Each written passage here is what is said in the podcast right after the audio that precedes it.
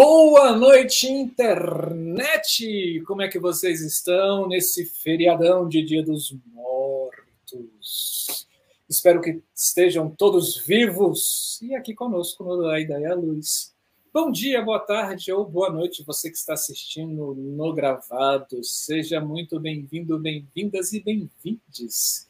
E eu gostaria já de deixar os créditos. Essa música que você ouviu no início é do maravilhoso Fabiano Diniz. E ele deu essa música para o nosso programa. Muito obrigado, Fabiano. Eu sempre fico aqui só na baladinha, assim, tom, pim, gum, gum. maravilhoso. E então é isso. Começamos mais um da Ideia Luz Criação ao vivo aqui para vocês. Eu sou Marcelo Augusto, falo aqui de Brasília, DF. Boa noite, pessoas dessa internet. É um prazer estar aqui com vocês toda segunda, toda terça, às 19 horas. Temos conteúdo novo neste canal, então sejam todas, todos e todes muito bem-vindas, bem-vindos, bem-vindes. É muito bom estar aqui com vocês. Meu nome é Camila Tiago, sou iluminadora e falo diretamente de Uberlândia, Minas Gerais. Como é que vocês estão nesse feriadinho? Gostosinho? Não é? Aqui Gente, em Brasília sempre chove. É, aqui chove. Dia dos finados sempre chove. Né? Ano passado, que teve muito finado no, no Brasil, né? assim, choveu a rodo né? Mas hoje deu só uma chuvinha leve, assim. Mas vamos lá. É, aqui o dia começou chuvoso, mas meio-dia o sol já chegou aqui abalando. E, gente, para vocês que estão aqui com a gente neste canal, saibam que este canal aqui é um divulgador dos fazeres das artes cênicas. A gente fala muito, muito, muito de iluminação, mas não é só isso. Então já vou convidar vocês para entrarem nas nossas playlists, que vocês vão ver que tem programas diferentes. Nós temos vários programas aqui, mas todos eles são relacionados aos fazeres das artes cênicas. Saibam que este canal hoje, né, Marcelo, é o maior canal do Brasil que tem, que trata desta temática. A gente já pode até falar da América Latina, e daqui a pouquinho a gente já tá, vai falar que é do mundo. Então, se você conhece algum canal que tem uma semelhança com este aqui, conta pra gente, fala com a gente, marca a gente, mostra pra gente que existem também outros canais. Senão eu vou ficar aqui falando toda vez, o maior do Brasil, o maior da América Latina. e, gente, a gente tem um sonho aqui nesse canal que é divulgar estes assuntos para o maior número de pessoas possíveis.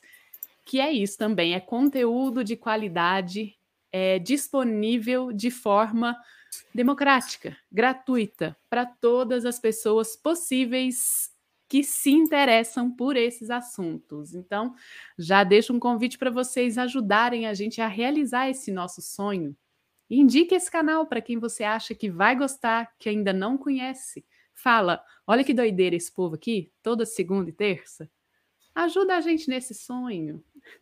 É muito conteúdo, cara. Assim, é muito conteúdo de qualidade esperando por você aqui dentro dessa internet.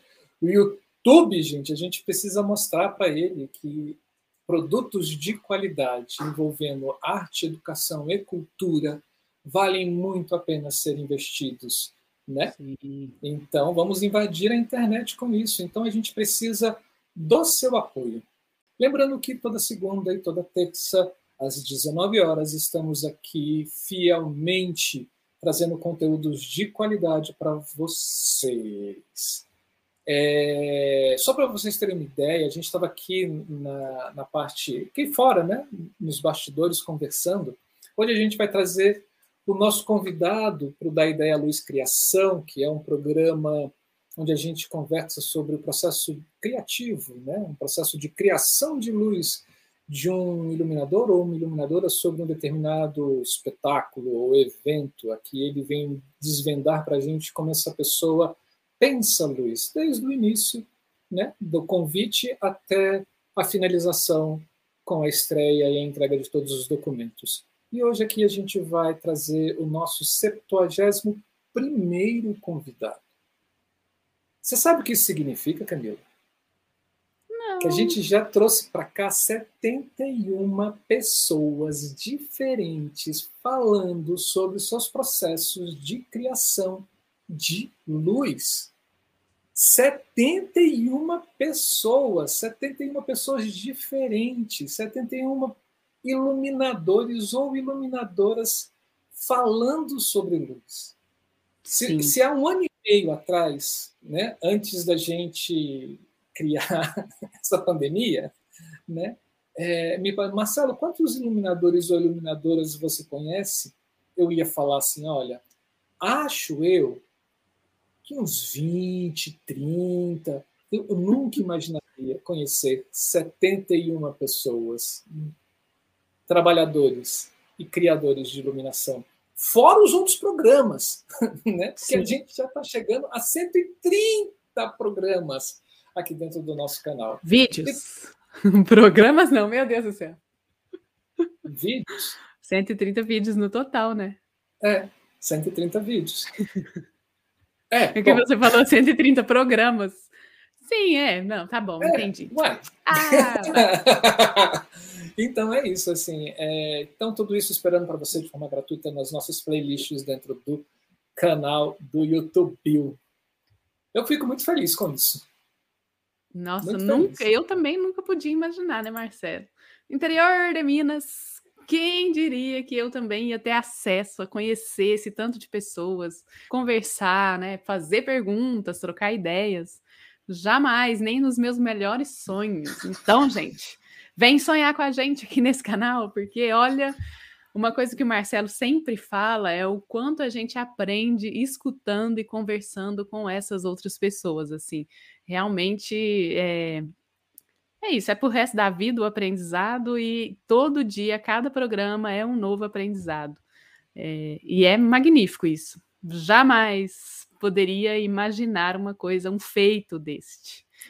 E eu aqui me confundi, gente, com o Marcelo, é porque a gente tem o que a gente chama desses esses, né, programas. Então, por exemplo, a gente tem o da Ideia Luz Criação, que é sempre às terças-feiras, ah, e é isso que o Marcelo falou, de que a gente convida pessoas para falarem sobre os seus processos de criação sim.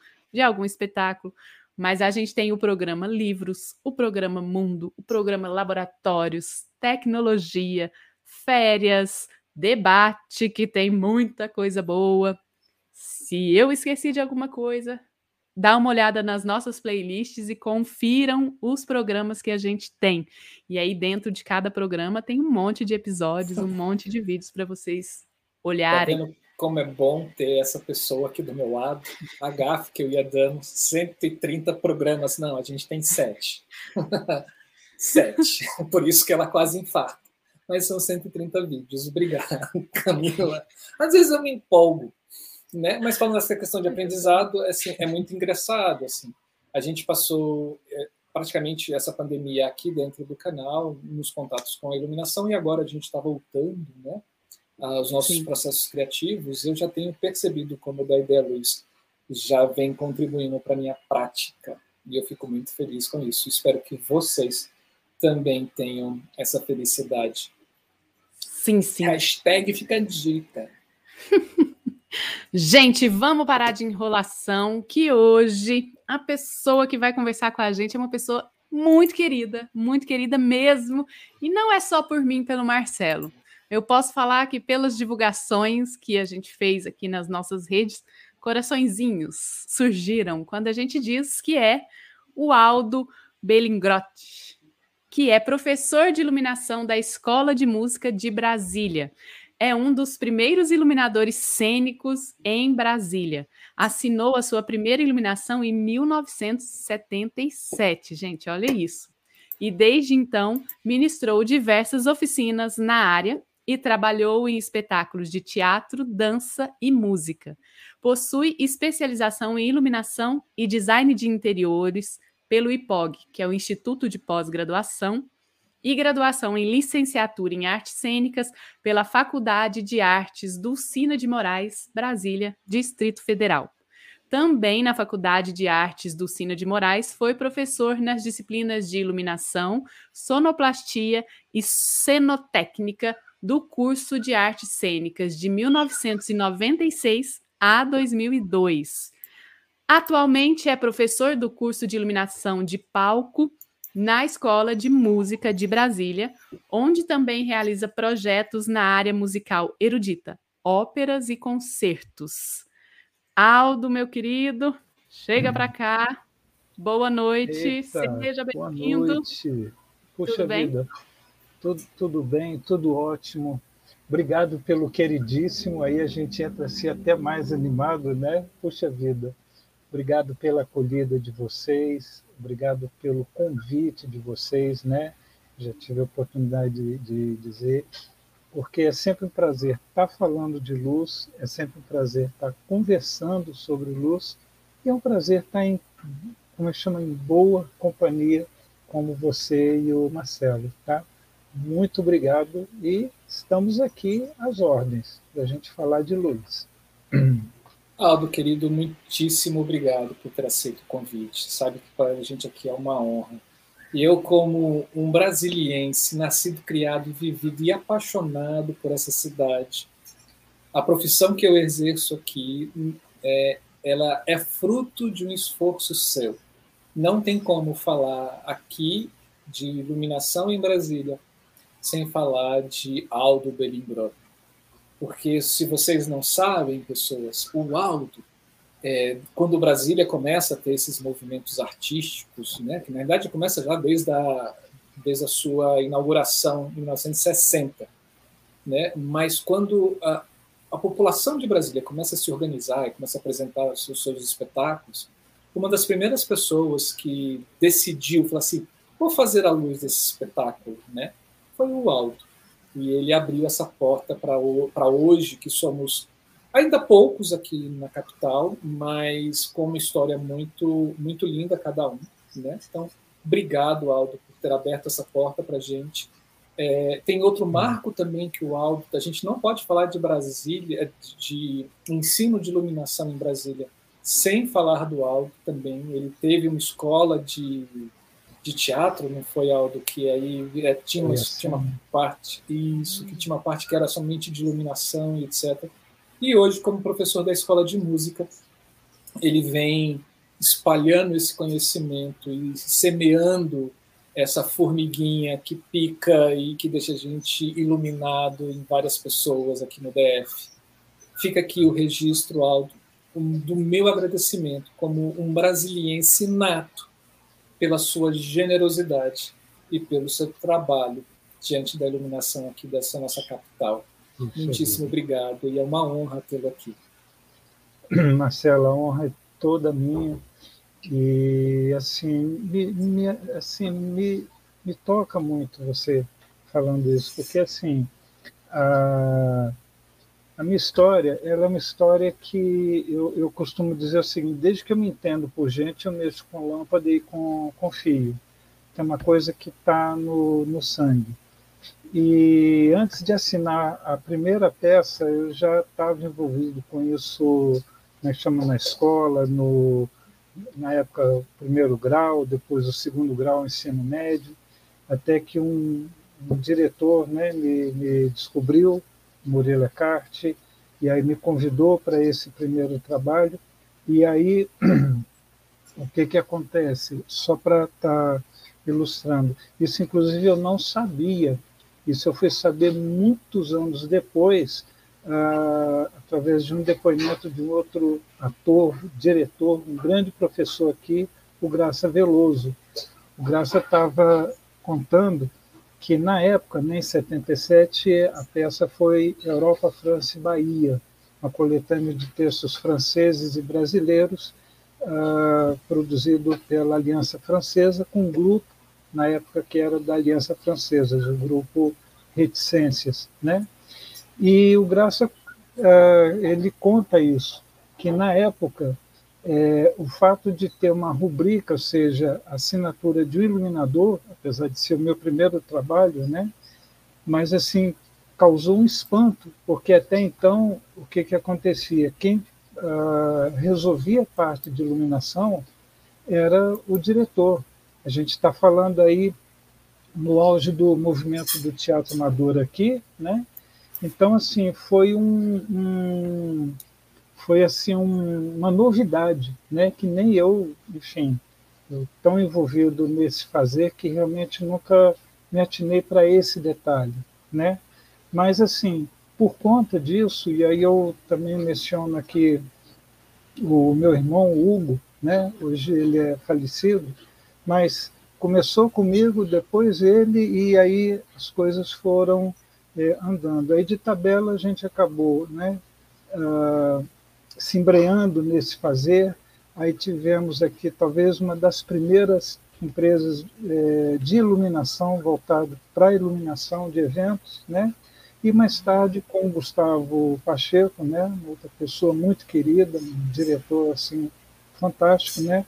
nós abrimos a academia, a Cena Academia de Teatro, que foi junto com a Teresa Padilha, nós começamos praticamente juntos, uma das primeiras academias de, de curso livre de interpretação e também de iluminação. E aí, nesse fazer, a gente acaba também transmitindo isso, né?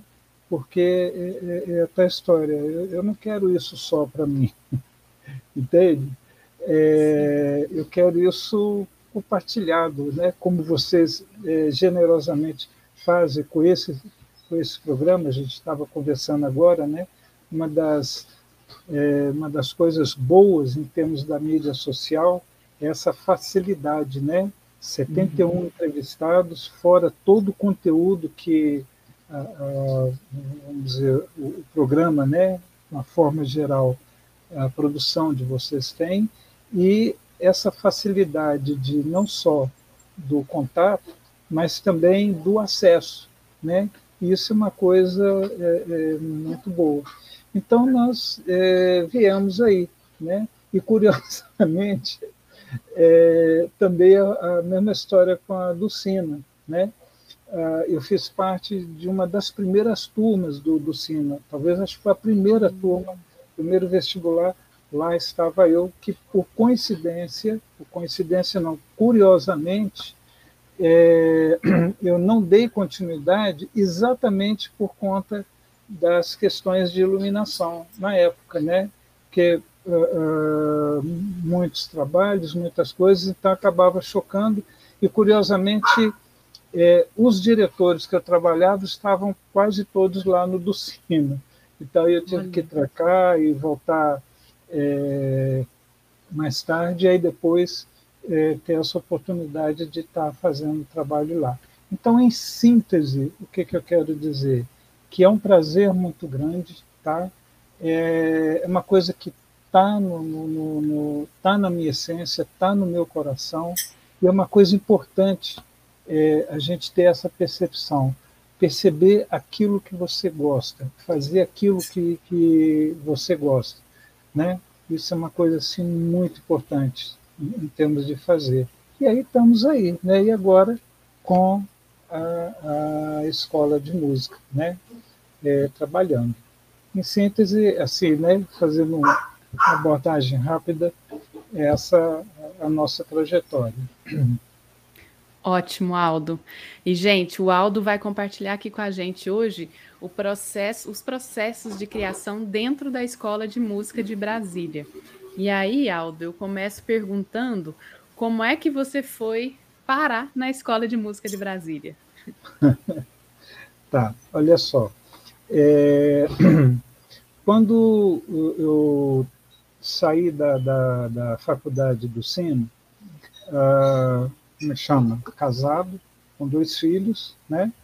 E nós tínhamos que dar é, continuidade com nossa com nosso sustento, né? Então eu eu e a minha esposa Fernanda nós fizemos o concurso da Secretaria de Educação. A Fernanda é pedagoga, minha formação é artes cênicas, e então nós entramos uh, para a Secretaria de Educação. Eu fiquei inicialmente, durante seis anos, dando aula de artes cênicas no noturno, ah, numa, numa é, cidade aqui perto, né, região administrativa do Paranoá. E por conta disso, eu realmente foi uma época assim que eu assim reduzi muito a minha atividade em termos de teatro e tudo mais. Só que chega uma hora que começa isso a, a te dar uma inquietação, né? Por mais que a gente fizesse alguma coisa lá à noite, mas não era a mesma coisa. Então foi por, curiosamente por, por um comentário de um colega meu, o Glauco, ele falando, é engraçado que ele não falou nem da escola de música, ele tinha comentado lá da, da, da UNB, porque inclusive na época tinha um, um, um convênio com a Secretaria de Educação, chamado Convênio Guarda-Chuva, né? Então eu acabei é, é, assim inicialmente levando uma proposta para a escola que na época por conta do, do, do, do enfim das prioridades é, não acharam é, viável, né? mas depois, por conta desse convênio, aí já era até uma outra direção, eu fui novamente lá. Né? Levei uma proposta, é, inclusive, Camila, eu não posso deixar de contar isso. Né? Esse assim, foi o, o, o, o como é chama, a partida definitiva para começar a buscar a minha ida para lá. É o seguinte, o meu filho mais velho, nessa época, estou falando aí em 2010, 2011, a escola de música tinha um, uma atividade paralela chamada cursos pontuais. Então, eram cursos avulsos que eram ministrados aos sábados, né? e um deles era canto coral, e o meu filho Mateus assim sempre gostou de, de, de, música e tudo, e ele foi participar desse canto coral. Então ele fez dois semestres e aí terminou, logicamente tem a apresentação, né, o recital de, de, de, de formatura e tudo, e lá fomos nós, né, assistir à formatura do, do Mateus, né, Inclusive é diferente se entrar no teatro como iluminador, entrar como pai do, do Mateus, né? Eis para minha surpresa que quando a gente entra naquele teatro e senta, eu assim, no, no modus operandi contínuo, né? Eu estou esperando a luz apagar, né? O primeiro sinal, o segundo sinal, acender a luz do palco e a coisa acontecer. Hum. Mas eis, para minha surpresa, o que, que acontece? O pessoal desce para o palco, estão todas as luzes, luzes é, fluorescentes, acesas, e de repente o povo começa a cantar. Eu, mas como assim cantar? E com detalhe. e com detalhe. A professora, que é professora até hoje lá, pessoa queridíssima, ela, ela foi apresentar o pessoal, tinham dois microfones no palco. Aí ela foi falar em um, aí não saía som, aí ela bateu, aí ela viu o outro, ela foi para o outro. Aí quando ela chegou no outro, eu tenho a impressão que alguém embaixo no fosso ajeitou e fez sinal para ler para o outro. Ela, né? Aí ela voltou para o outro. Aí ela foi falar, o microfone abriu e fechou. Então ficou meio que nesse ping-pong. E, em síntese, o que, que aconteceu? É, eu cheguei a duas conclusões. Tá? É, se eu fosse um leigo, a minha conclusão ia ser, gente, que esculhambação é isso aqui, né? A gente vem assistir um recital, uma formatura, essa luz acesa assim, toda, né? O pessoal chama luz de cozinha acesa, né?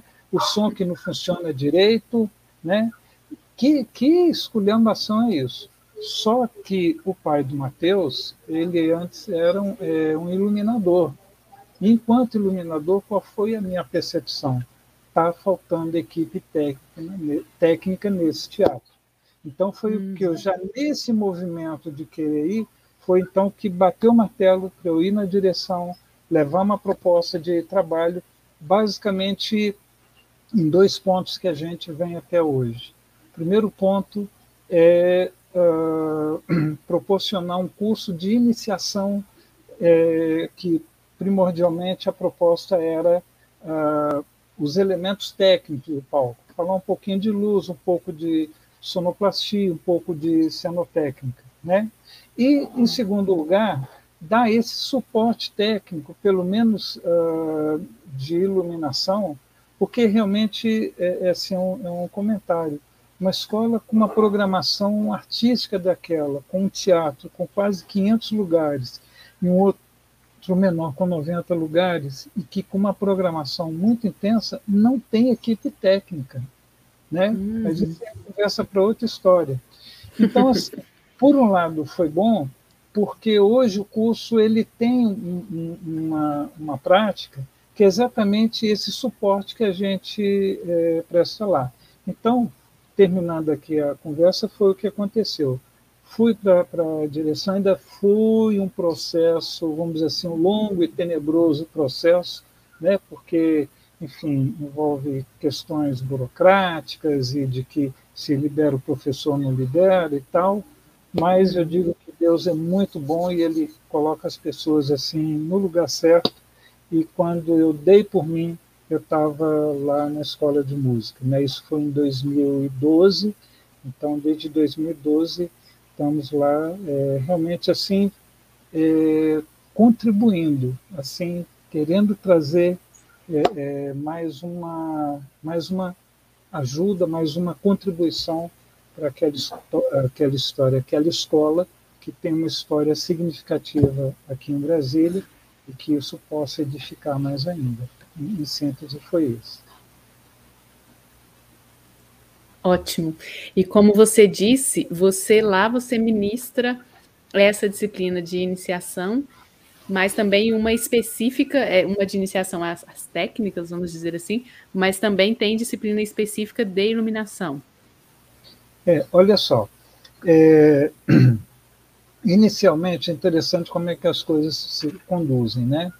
Porque inicialmente, é, no meu entender, era o seguinte: como eu já vinha de uma experiência lá da faculdade do Sino, eu imaginava que seria bom, então mais uma disciplina dentro, porque lá a, a escola de música ela tem os cursos técnicos e os cursos básicos na área de música.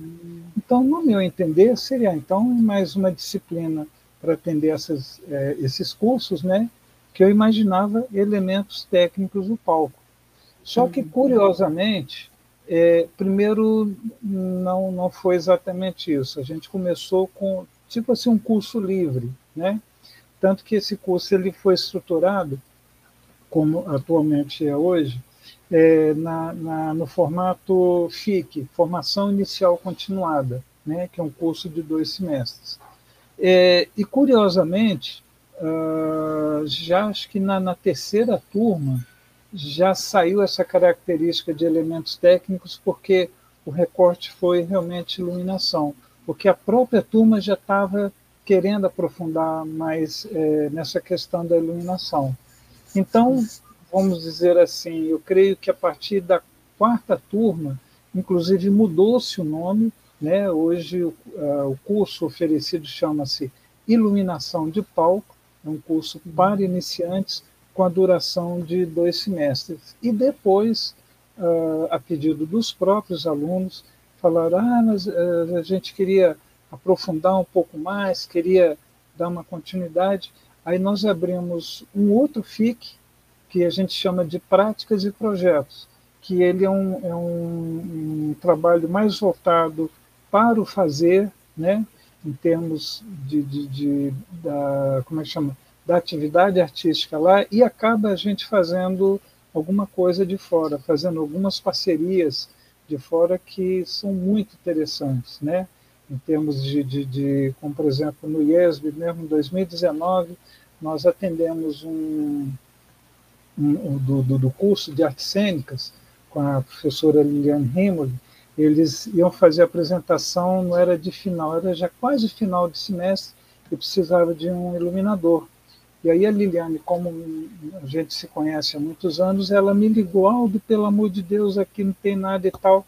Aí eu falei, opa, vamos fazer o seguinte, eu vou botar a minha turma aí para vivenciar essa experiência do, do, do criar, do montar e do operar, né? Então, assim, é, tem esse, esse viés também muito positivo.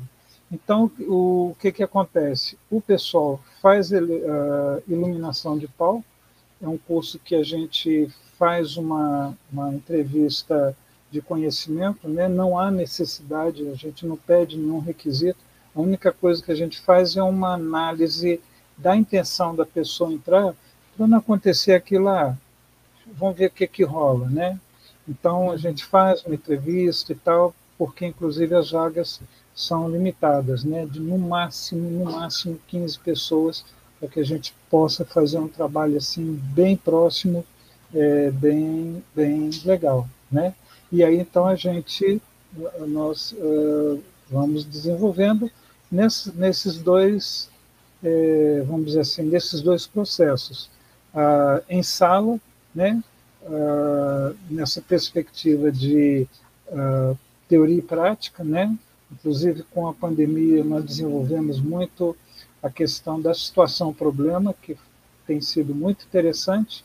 E lá, né, agora estamos voltando presencial a partir dessa semana, a questão do, da pauta artística, né?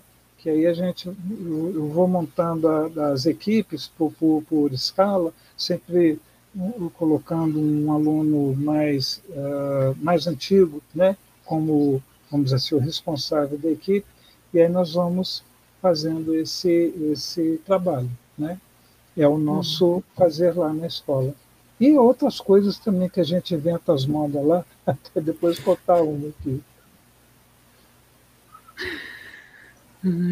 Que bom, Aldo. Assim, uhum. e é bom saber, assim, que é, pelo menos todas essas pessoas que você falou aí foram meus professores também, né? Liliane, Liliane. O, o Graça, Graça. Ai, você falou que te chamou para fazer, eu esqueci o nome dele agora, que te chamou para fazer a luz o o primeiro? É, Ai, Nossa, primeiro é o mestre uh, Murilo Eckhart. Inclusive, Isso, assim, Murilo toda... Ele ensinou as posições de número 1, um, número 2, número 3 de balé, número 4, e eu ficava lá na Dulcina de Moraes, e eu inventei uma vez de assoviar, e ele me lascou uma jornalada nas costas, é, assim, não se assovia é. em sala de aula. Uhum. Eu vou só, eu acho que só fazer uma pequena correção que é o Fernando Azevedo que isso é o Fernando Azevedo, é o Fernando Azevedo. E era o Murilo isso Eckhart, não tinha, isso, Fernando Azevedo, é verdade. O Murilo Eckhart, Murilo eu não cheguei a ser professor, ser, ser aluno dele, não. Isso, ele era de cenografia. Uhum. Eu não tive oportunidade. É, Mas, assim, é todo mundo... É, Fernando Azevedo, nossa. Uhum. Ele tinha a cara do, do Chuck Norris. É, Era a cara do Chuck Norris, cara. No... Exatamente. Exatamente. Bom, mas todo mundo me fala assim, todo mundo quando me falava do Aldo, falava sempre quando o Aldo ele se envolve numa questão, ele sempre cai de cabeça, se envolve de corpo e alma e etc. E agora você como professor da, da escola de música, você os seus processos criativos agora meio que se concentraram ali na dentro da escola de música também, né? Uhum. Olha só, para a gente pra... um pouquinho deles, então. Uhum. A primeira coisa que, eu, uh, que eu, eu, não posso deixar de falar é exatamente sobre Murilo Eckhart, né? O mestre Murilo Eckhart, pessoa muito querida, assim toda a minha base, porque a minha formação é teatro, tá? O que me fez, por exemplo, ir, ir para o Ducino, inclusive defini, assim, definir esse viés inicialmente do teatro, essa base, foi por conta do Murilo, que até então, é, na minha adolescência, como eu disse, eu sempre mexi com fio. Uh, na minha casa, o, o, meu quarto do meu irmão parecia um laboratório com tanto fio, com tanta tranqueira. E na escola eu já já dava os meus passos de mexer com som, de mexer com luz, de, de fazer. Mas é, quem assim aparece na hora certa, né? A, a, a, primeira pessoa que apareceu na hora certa foi exatamente o diretor da escola que eu estudava, que ele percebeu naquele adolescente essa esse pendor de lidar com isso e ele assim abriu o espaço, oportunizou para esse adolescente experimentar, queimar lâmpada, ah, queimar uma coisa ou outra, mas desenvolver com as festas lá da, da escola e tudo mais. O segundo momento foi o Murilo, e que é interessante, Marcelo, porque ele aparece assim, ele tinha um jeito mais espalhafatoso, e ele me faz a segunda, a seguinte pergunta: você entende esses negócios de fio, tudo? Eu disse, eu entendo um pouquinho, né? Eu só nunca fiz teatro. Não, pode deixar, tudo bem, isso aí a gente ajeita. É, é essa pessoa que me iniciou e que me deu toda a base, toda a formação teatral, ah, em termos de noção estética, ética, foi, foi exatamente o, o, o como é chama? O Murilo, né? E aí, então, por conta disso, eu, eu vou para o. Mas falando do processo criativo, eu também falo nele porque, assim, é, a primeira, vamos dizer assim, a minha referência básica em termos de processo criativo vem de uma frase do Murilo, que ele sempre dizia para a gente: não existe criatividade sem liberdade ele dizia: a gente precisa ter liberdade absoluta para criar. E ele explicava isso da seguinte forma, que é exatamente como eu pauto o meu processo. Meu processo começa por aí. Né? Ele dizia o seguinte: na hora de criar, você tem que deixar a imaginação correr solta. Você não pode ficar limitando, ah, mas e se não tiver isso, mas e se aquilo acontecer? Mas não tem que fazer isso. Deixa a, a, a, como é chama? Deixa a cabeça voar, entendeu? Deixa as ideias, por mais loucas, por mais absurdas, viaje tudo que você quiser viajar. E aí ele explicava o seguinte, pelo seguinte, depois que você levantou todos os leques de, perdão, levantou todo o leque de possibilidades de criação, aí sim você vai fazer então a adequação que realmente é, é, as condições reais. Agora, se você tem poucas opções, na hora de você fazer essa seleção, você vai ter pouquíssimas opções e talvez você vai ficar com uma alternativa muito pobre. Agora, se você tem um monte de possibilidades, você vai ter uma possibilidade mais rica de fazer essa seleção e chegar ao, ao termo do, do, processo que você quer. Então, é, o meu processo começa por aí. Quando eu começo a pensar luz no, numa cena, num espetáculo, entendeu? Inicialmente eu não estou preocupado com equipamento, eu não estou preocupado com espaço, eu estou preocupado em conhecer o espetáculo, né? conhecer aquilo que está acontecendo ali. Tanto que os primeiros ensaios que eu vou, eu não tenho nem o compromisso de, de ah, tem que ter uma ideia, entendeu? O meu compromisso é conhecer, e não só conhecer, como entender. É mais ou menos aquele, aquele processo do ator do, do Stanislavski, né? Quem é o personagem, né? Onde, quando, o que, por quê? eu vou me pautando exatamente aí. Eu quero entender o que, que é essa, uh, uh, o que, que é essa história, né? Uh, puxando aqui um, uma outra uma outra frase agora de um outro diretor aqui, uma pessoa muito querida também, o André Amaro, né? Diretor, ator.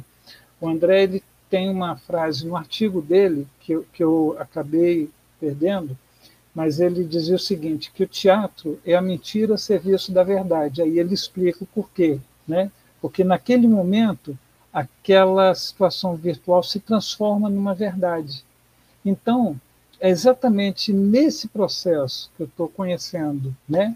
É, conhecendo essa verdade, me inteirando dessa verdade, entrando nessa verdade, para então, então fazer é aquilo que o Graça também uma vez falou, né? traduzir, no caso do, do teatro, traduzir a linguagem dramática para uma linguagem luminosa. Agora, para a gente fazer, para fazer essa tradução, primeiro a gente tem que entender bem o que, que é essa linguagem. Né? Então, o que, que é? Para que está acontecendo? Né? Interar, na perspectiva do teatro, o, o que, que o diretor está pensando, né? E daí então a gente começa a entrar, vamos dizer, a fazer parte dessa verdade que está sendo proposta ali. E aí, uma das coisas que me acompanha, meu caderninho de ensaio. Né? Aqui não dá para ver muita coisa, não, mas todas as loucuras, todos os delírios, está tudo anotado aqui, entendeu? Inclusive a lápis, porque eu sinto liberdade de apagar, rabiscar e tudo mais. Então o processo começa por aí, né?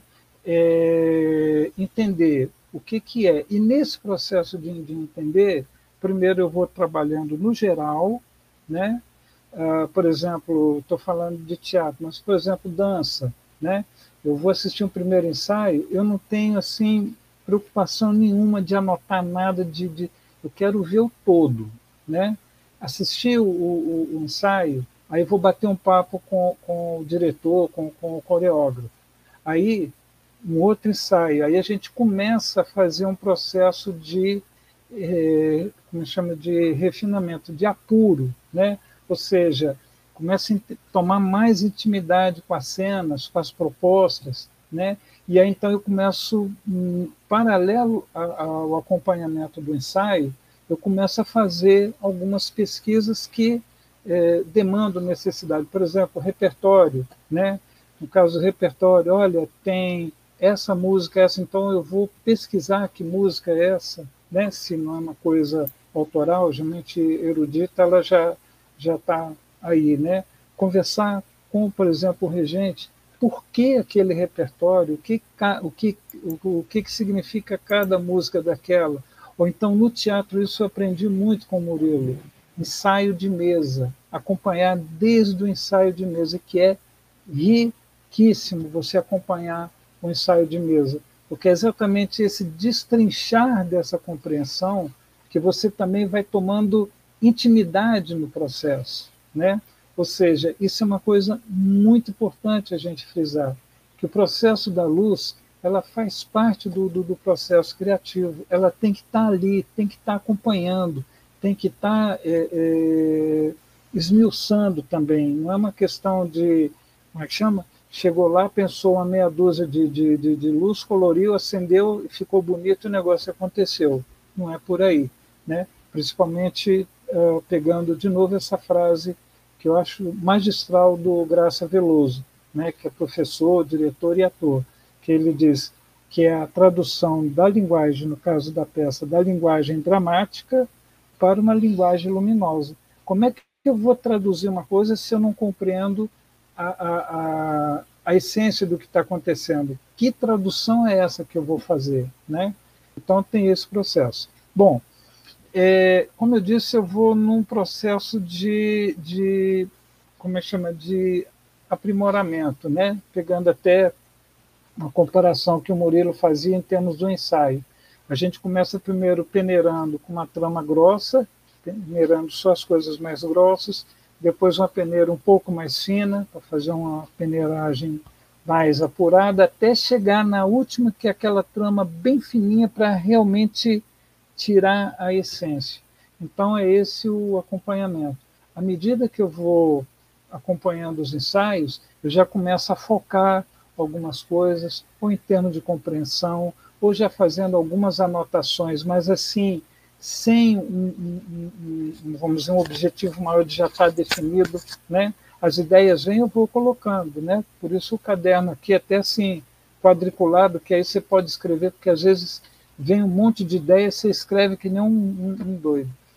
Uma outra coisa interessante, aliás, dois comentários nesse processo, tem cheio de bichinho aqui, é que à medida que eu vou acompanhando o ensaio, tá, é, eu começo a estabelecer objetivos. Ah, hoje eu vou prestar atenção mais naquela cena. Vamos falar aqui do teatro, mas porque música, dança, a coisa se, se assemelha um pouco. Então eu começo a estabelecer objetivos em cada cena. O que, que eu preciso ver hoje nessa cena? Meu caderninho aqui, anotando tudo. Né? Ah, hoje, não, essa cena aqui já, já, já cheguei um, um termo com ela, vou deixar. Hoje eu vou prestar mais atenção nisso. Ah, tem esse detalhe aqui, essa cena, essa fala que ainda não está claro.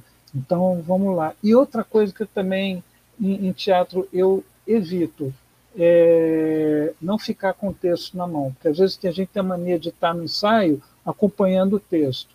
Eu não, não eu quero ver o todo, eu quero ver a marca, eu quero ver a, a expressão, quero ver o todo, né? Então o texto no máximo é para uma, uma referência, uma, uma coisa, né? Então estabelecendo é, cada ensaio objetivos. Ah, hoje o meu objetivo é esse, até que o, vamos dizer assim, a finalização é exatamente um esboço de um roteiro de luz, né? Porque nesse esboço do roteiro de luz começam a vir a, a como é que chama as ideias, as cores, os movimentos, né? E tudo mais. Uma outra coisa, pegando nisso, aí eu pego uma outra expressão que eu assim no meu processo de, de, de pesquisa e tudo mais, eu peguei um, um, me lembro aonde, um depoimento do Maneco Quinderé, ele falando exatamente do processo dele, e ele falou, ele tem uma, tinha uma expressão que realmente é, eu trouxe para mim porque era exatamente o que eu fazia. A expressão que ele uh, utilizava era viagem luminosa. Ah, eu no meu no ensaio eu faço uma viagem luminosa. Essa viagem luminosa Aí pegando, Marcelo, que você falou, ah, porque o Aldo ele vai de cabeça, eu na hora que eu estou no ensaio, quem olha assim é até engraçado, né? principalmente em dança que o pessoal às vezes não, não sabe quem é aquele camarada que está sentado ali, entendeu? Na frente de todas as bailarinas, né? E está lá na frente de todo mundo, é o único que está sentado, não está fazendo nada e, e olhando aquelas bailarinas todas. Só que o, o, o, como é chama? se alguém fosse abrir assim a minha cabeça, fosse ver a, assim a fusarca que está dentro de mim, porque é o seguinte, eu estou sentado observando, mas eu estou vendo movimento, música, eu estou uh, visualizando luz. Às vezes tem hora que o pessoal acha que eu sou meio doido, porque eu faço movimento com a luz, assim, visualizando o foco, ou então um movimento, né? por exemplo, principalmente em, em, em dança, é que tem, eu, eu, vou acompanhar mais ou menos o ritmo e aí eu faço a regência da luz entrar. É aqui, né? E quando o negócio bate assim, eu já anoto. Então, assim, quem vê de longe pensa que é um cara que não está fazendo nada, então é um maluco, né? em termos disso. Mas, na realidade, eu estou assim, ligado nessa viagem luminosa, entendeu? porque eu estou assim é, é, é, experimentando e visualizando uma série de informações luminosas, uh, de cor, de movimento e atento, às vezes, por exemplo, uh, uh, é tanta informação que minha mão trava. Às vezes eu perco uma anotação porque minha mão trava. Tanto que teve uma época que eu trabalhei muito com dança e por conta disso, o que, que eu fazia? Eu vinha com, um, um, naquela época, né, aqueles mini gravadores, né, com, com aquela microfita.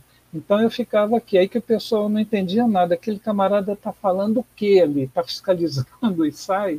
Mas era exatamente isso, anotando, olha, nessa, nesse momento, né, a música tocando, ah, aqui ah, acontece isso assim assado. Porque é o seguinte, depois do ensaio, aí tem o meu dever de casa, que é exatamente passar limpo, estruturar o mapinha, o perdão, o roteiro de luz, entendeu?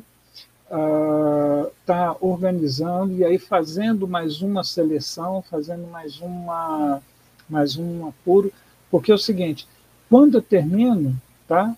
Salvo alguma coisa outra, eu vou sentar com o diretor, quer dizer, a gente vai conversando, é uma cena ou outra, vou trocando uma ideia, às vezes um pedido que, olha, esse detalhe, aquele detalhe, aqui tem que acontecer isso, precisa de uma luz assim assado, aí eu quero um, um pôr do sol. Então, assim, a gente vai dialogando, né? E eu vou, é, vamos dizer assim, meio que preparando um, um, um rascunho para mostrar para ele.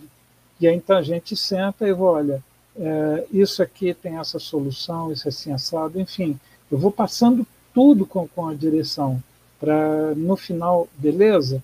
E aí uh, terminando, em termos de ensaio, aí tem um outro objetivo final, uh, que é exatamente os últimos ensaios. Eu gosto de ir para assim, fazer um cheque final, entendeu? Porque aí eu já conheço o espetáculo, a luz já está na minha cabeça, já está tudo anotado, mas eu ainda gosto de ir para poder estar tá, é, é, verificando, né? É isso mesmo? Às vezes um detalhe, uma deixa que você não está seguro, principalmente em dança, né? Então você vai fazendo isso, esse trabalho. Tanto que é que exatamente por conta do Murilo, eu fui, eu fui, vamos dizer assim, ensinado a acompanhar todo o processo de ensaio. Quer dizer, hoje já não é tanto assim, mas o, o, quando eu trabalhava com o Murilo, eu pegava desde a primeira, desde a primeira leitura né, de mesa e eu ia até o ensaio geral. Todos os ensaios eu acompanhava ali. E vou dizer, foi um aprendizado muito bom por conta disso, por conta de que é, é uma coisa até muito gostosa, porque você vai é, é processual o processo, né? A criação ela é processual tem as, é, situações que às vezes é instantâneo. Eu já uma vez passei por uma experiência assim muito legal, entendeu? Ah, inclusive assim, uma outra, um outro dado muito importante é que quando você vai acompanhar um ensaio, pelo menos comigo, principalmente música, entendeu? Eu estou ali racionalmente emocionalmente. Então tem hora assim que, que me, me emociona, me toca, me arrepia, entendeu? Eu estou mergulhado na, na, na, situação, entendeu? Por quê? Para exatamente estar tá fazendo da melhor forma possível essa tradução. Teve um espetáculo chamado Tinha que Ser Assim. Foi a primeira vez que eu trabalhei com Carlos Tamanini. Carlos Tamanini foi um dos professores lá do Bucina, ah, uma pessoa também assim tivemos uma amizade muito grande. Hoje ele está nos Estados Unidos, ele era de lá, veio para cá. Curiosamente, veio aqui em Brasília a convite para dirigir essa, essa peça, né? Era do grupo Teatro Espírito de Brasília, que era um grupo na década de 80 muito forte aqui, tinha assim produções muito boas, né? E a, ele foi convidado para fazer a peça, perdão, dirigir, e eu não sei quem, não me lembro mais quem me indicou para eu fazer a luz, né? E então o que, que aconteceu? Chegou o dia do, do, do de assistir, o um ensaio, o, o, foi até o Tamanino que me pegou, nós somos, e o que, que aconteceu? Onde que eu quero chegar? Nesse primeiro ensaio, o impacto para mim foi tão forte que no final do ensaio eu já estava com a base, no meu caderninho de ensaio, com a base de luz todinha levantada, de tão impacto. Quer dizer, eu continuei assistindo outros ensaios só para poder apurar e, e, ajustar. Então, o que, que eu quero dizer? Que uh, quando você entra no projeto, tá, você tem que entrar de corpo e alma, você tem que entrar aberto. Inclusive, eu falo com, com os meus alunos, né, eu, eu alerto o seguinte, inclusive quando a gente conversa sobre, é, sobre ética, que é um dos primeiros assuntos que a gente trata no curso, eu digo, olha, presta atenção no projeto que você vai dizer ok, avalia se realmente ele tem a ver com você. Ou então, por exemplo, ah, não, porque vai dar uma grana boa, legal. Entre consciente disso. Porque é o seguinte, na hora que você falou ok e você está lá dentro, Maninho, não dá para correr, não, porque você aceitou. Então você vai ter que ir até o final do processo. Salvo alguma coisa assim, muito, é, é, vamos dizer assim, é, de uma relevância muito grande para você interromper o processo ali e sair. Então, muita atenção com os projetos que você pega. Eu mesmo já recusei é, propostas, entendeu? maravilhosíssimas, interessantíssimas, mas por perceber de que a, a, minha essência ela não se afinava com aquilo, na questão de estar tá certo ou estar tá errado. Mas exatamente por conta disso, é uma peça, é um musical, é, eu entro de corpo e alma, entende? em, em termos disso. Por exemplo, o, o principalmente um, tive assim, um processo muito legal com o Madrigal de Brasília, entendeu? Então, assim, tem coisas que realmente é, mexem com, com o meu emocional ali no ensaio, entendeu? Então, às vezes tem coisa que eu estou anotando, eu estou, não é que eu estou ah, chorando, mas eu estou sensibilizado, o meu olho está cheio d'água, entendeu? Porque aquilo tocou, e aquilo tocou e transferiu, trans, traduziu numa informação luminosa. E aí é onde que, de repente, o pessoal acha que eu estou meio doido, né? eu estou viajandão, porque eu estou aqui assim, com o olho apertado, a mão levantada e visualizando, o, o, por exemplo, o efeito daquele tom azul, aquele foco entrando, está tudo processando aqui é, comigo, entendeu? E aí a gente anotando, né? Então, em essência, é isso. E aí, para fechar, uh, eu trabalho uh, em três etapas. Primeiro esse, né? Uh, desenvolvi o projeto, fiz o, o, o, como é que chama, o roteiro de operação, o que que entra, o que que sai, que cor, que efeito, se é geral, se é isso e aquilo. Então terminei isso, aí eu parto então agora aí realmente com uma coisa mais concreta, mais real, que é a montagem. Então, é nessa montagem onde eu vou fazer a visita técnica no teatro, eu vou avaliar o que, que tem de equipamento, entendeu?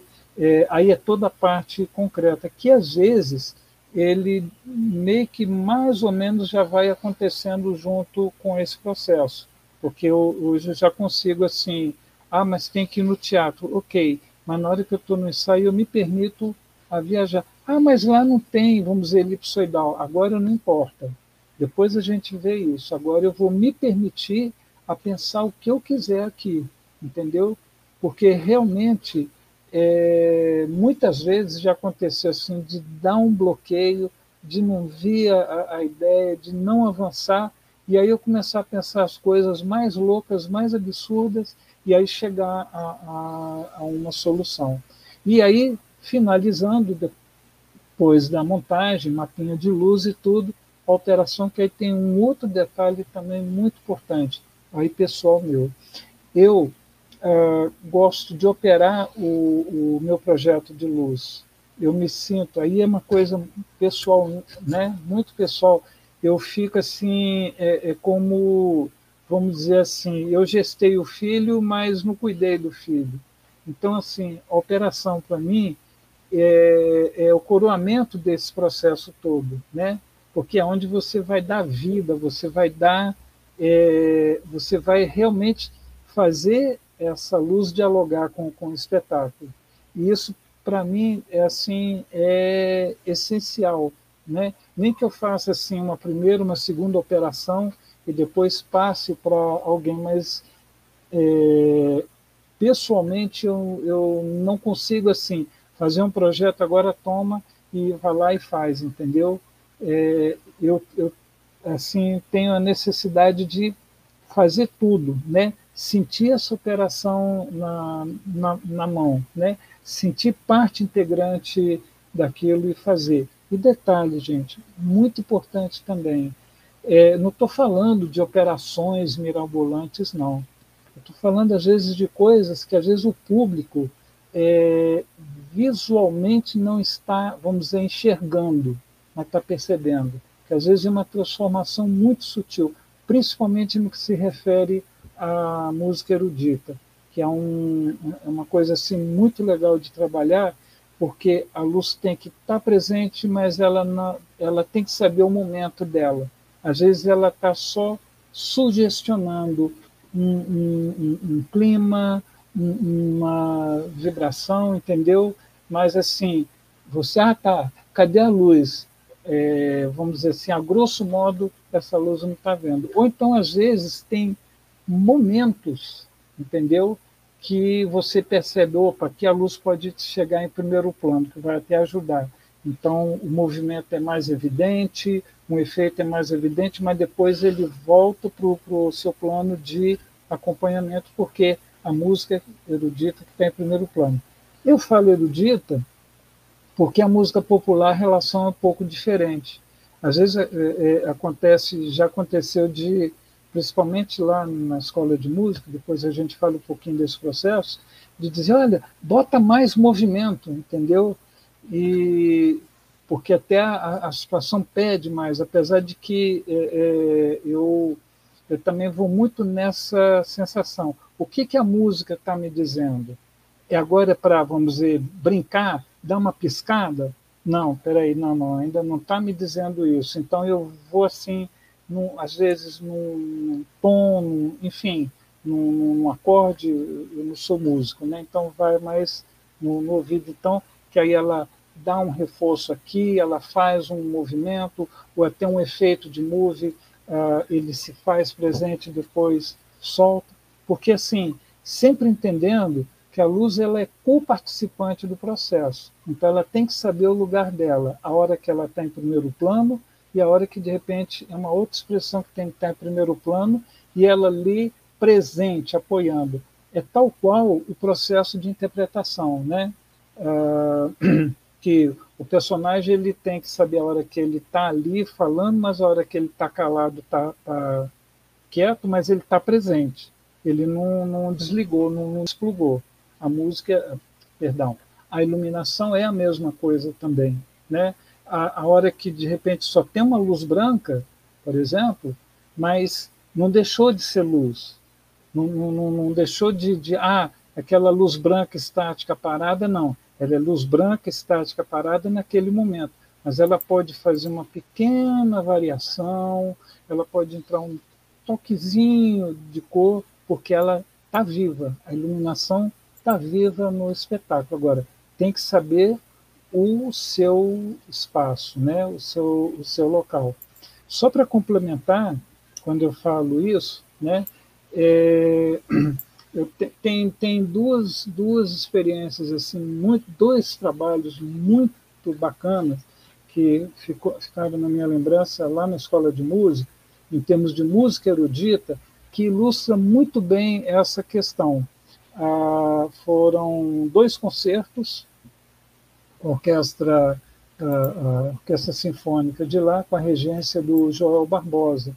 E o Joel, a gente tem uma interação muito legal, a, a primeira experiência foi o bolero, né?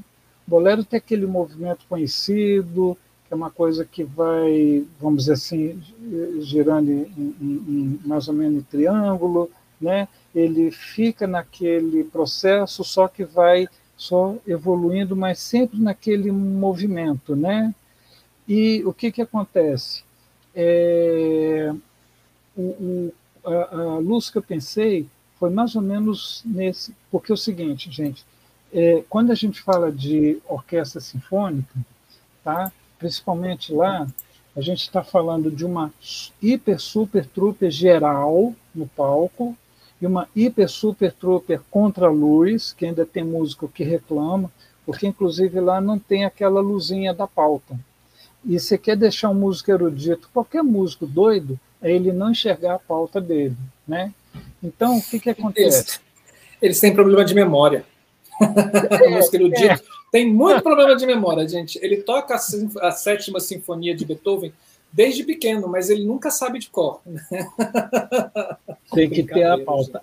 É, apesar de que tem pianista aí que eu fico impressionado tocando, por exemplo, peças assim enormes, tudo de cabeça, é uma coisa assim impressionante. Mas então o que que acontece? ah, o bolero, ah, nós somos trabalhando nesse processo também, uma coisa mais discreta, acrescentando um detalhe ou outro de corpo que ela vai crescendo.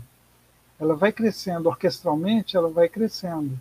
Mas é, é importante entender isso, que quando a gente estou uh, uh, falando de luz de orquestra, eu não estou falando ah, de um foco, eu estou falando de uma carga de luz muito densa, porque pega um, uma massa de, de, de, pessoas, né? Então você tem que jogar uma geral mais completa, uma contraluz mais completa. Então, de uma certa forma, não dá para você estar tá fazendo muita, vamos dizer assim, muita firula, né? No bom sentido. Mas o legal desse trabalho é que a gente foi, nós fomos desenvolvendo essa questão de que acrescentando mais um detalhezinho ali, Aí o seguinte, no final do bolero, eu acho que a última parte, a orquestra está assim bem marcada, pá, pá, pá. E aí então foi onde que eu percebi, no auge, já quase no final, que eu percebi que, que opa, aqui dá para a gente entrar em primeiro plano. Então, na hora que ela já estava assim nos acordes finais, pá, pá, pá, uh, eu coloquei dois uh, operadores, aliás, é outro recurso. Hoje tem o Move, né? mas eu já inventava modo de, de Move com operador de seguidor há mais tempo. Então, eu coloquei dois seguidores na plateia, mais perto da, da do palco, que na hora que ele estava nesse movimento, orquestra assim no auge, eu comecei a botar esses dois uh, seguidores brincando no teto do teatro, entendeu? Porque é o seguinte, ele vai no auge, no auge, no auge, de repente ele dá um corte, pá, parararão, entendeu? Então aí realmente o, o, o corte. Então o que, que eu quero dizer nesse processo? Aí tem uma escada que a, permite a luz ficar em evidência e ajuda entendeu? Ah, essa questão. Tem, por exemplo, outro exemplo, o Batuque, que eu não guardo o nome do, do, do, desse autor, que é realmente um batuque. É orquestra também, é um batuque. A única coisa que eu, que eu fiz foi colocar a geral e um tomzinho mais avermelhado por conta do ritmo, entendeu? Agora, no final, também já assim, no finalzinho, eles entram numa assim já nos acordes finais entram numa batucada assim rasgada que aí permite também você né dar uma brincadeirinha que aí eu deixo mais na contraluz deixo vermelho e também a questão do corte que é outra coisa importante né? Você saber atacar a luz mas também saber tirar essa luz né em música é, é, é, é assim é importante teatro também dá essa escada você saber atacar, né? saber ter o time dessa, dessa luz entrar, quando acontecer de que o ator ou o espetáculo está no ritmo e a luz entra no outro ritmo completamente é, diferente. E o corte também é uma coisa muito legal, muito importante, principalmente música. Você assim cortar no, no, no, no time, né? Tem um coral, por exemplo, acho que é o Carmen Burana, né, que a gente faz um. Eu tenho até a luz aqui. Na hora que ela dá o acorde final que corta, a gente não dá blackout. A gente dava, só cortava a, a geralzona branca, branca, branca, branca, e deixava as coloridas, então dá um efeito é, maravilhoso. Então, assim, fechando, é, o, o a, vamos dizer assim, o meu processo de criação, é, ele entende, vamos dizer assim, essa pesquisa, entendeu? Esse acompanhamento. Por exemplo, uh, teve um grupo de, eu gosto muito de uh, dança flamenca, amo dança flamenca, né? E teve uma época que eu acompanhei um grupo de dança flamenca, que foi muito legal, porque como eles faziam dois espetáculos uh, por, por ano, né, em cada semestre, eu comecei a desenvolver um, um, um portfóliozinho de observações. Né? Então, no espetáculo seguinte, que inclusive eles faziam no Teatro Garagem, então eu pegava as anotações do que funcionou, do que não funcionou no, no semestre passado e agregava esse. Agora, cada tema, né, uh, também a, a, questão da pesquisa. Por exemplo, teve um, um dos espetáculos chamado tauromaquia. Né? Tauromaquia é uma. Oh, meu Deus, essa palavra fugiu. É uma estética né? na Espanha uh, toda voltada para elementos uh, da torada, do touro. Né? E o, o, espetáculo abordava isso, inclusive com a questão de torada. Né? Uh, qual foi uma? Foram duas pesquisas minhas. A primeira, ah, é, por conta de ser numa arena, né, é, eu comecei a pesquisar fotos de, de, de da arena para captar exatamente o tom de amarelo que a areia da, da arena tem, para a gente não, logicamente, não é reproduzir uma luz realista, mas trazer aquele cheiro, aquela tonalidade ah, na geral para isso. E a outra coisa, por conta de uma cena, é o tom da capa do toureiro, que não é exatamente vermelha, ela tem um, um roseado. Então, assim, cada espetáculo, por exemplo, uh, um, uma ópera muito legal, tem uns espetáculos, né, gente, que a gente tem assim saudade, né? Uh, um deles foi Brasilidade, com o grupo de, uh, grupo de dança Balé de Brasília, na época era a direção da Regina Maura, e uh, em 2013, mais ou menos, eu fiz uma ópera que eu tenho saudade até hoje, que foi o Aquiri, pelo Opera Studio lá do MB, com a direção da Irene Bentley. Na realidade, ela estava produzindo e foi um outro diretor que o nome fugiu agora. Mas, assim, é, o Aquiri, ele conta, contava a história do, do, do enfim, da, da, conquista do Acre e a ambientação era toda na floresta amazônica, porque o povoado era na floresta amazônica. Então, qual foi uma das minhas pesquisas? É, que cheiro de verde tem essa floresta amazônica? Entendeu? De ver fotos e mais fotos e tudo. Não é para você imitar uma floresta, mas dentro da geral branca, você dá um cheiro de verde na, na, na floresta amazônica, entendeu? Para tentar reproduzir é, aquilo. Então, assim, cada espetáculo, conforme a necessidade, você vai aprofundando, você vai fazendo pesquisas, pesquisas visuais, ou às vezes, por exemplo, uh, mais recentemente um, um, trabalho, foi até de vídeo, foram três músicas uh, com a cantora Elga, Elga Laborde, né? Uh, as músicas que ela cantou não são delas, e eu peguei fui pesquisar na internet músicas em castelhano, li a tradução para exatamente estudar o contexto, né? E aí a gente tentar fazer essa tradução o mais próximo possível. Então, em suma, é, é um trabalho uh, que envolve, é, como é que chama? Envolve pesquisa, né? envolve emoção, e aí então para você chegar na qual tecnologia, qual instrumental que você vai usar, inclusive dependendo do local que esse trabalho vai. Então, em síntese, né? eu não sei se eu falei muito, mas em síntese, é esse o, o, o, o processo que eu desenvolvo. O Aldo, fico muito. É, é isso mesmo. O Eliezer comentou aqui com a gente, ele falou: que aula. É, é, assim, é. eu já não tenho mais nenhuma pergunta também. Né? Esse foi mais um da Ideia Luz Criação, gente. Obrigado. Até Boa a próxima noite. semana. Não, eu tenho, eu tenho. É porque eu fico muito feliz quando você fala, né, dessa, dessa questão da, da, da, da, da luz ter que ser né, pontuada, precisa, principalmente quando a gente está lidando com música, com orquestras, uhum. né? Eu tenho uma experiência muito engraçada, para não dizer outras coisas, que eu fui fazer uma, uma iluminação para um trio de flautas no Teatro Municipal. E aí o pessoal falou assim: ah, a gente vai terminar com essa música aqui, e a gente gostaria muito que a hora que terminasse, pá, né? Vem um blackout. Aí eu, não, beleza. Aí a gente ensaiou duas vezes lá, não, peguei o tempo, tá ok, pode deixar comigo. E aí teve o famoso bis. Né? Aí foi lindo, uhum. eu ensaiei, né? E veio e tal, e eu prestando atenção, aí eu, aqui vai crescer, e ela terminava num crescente, e pã!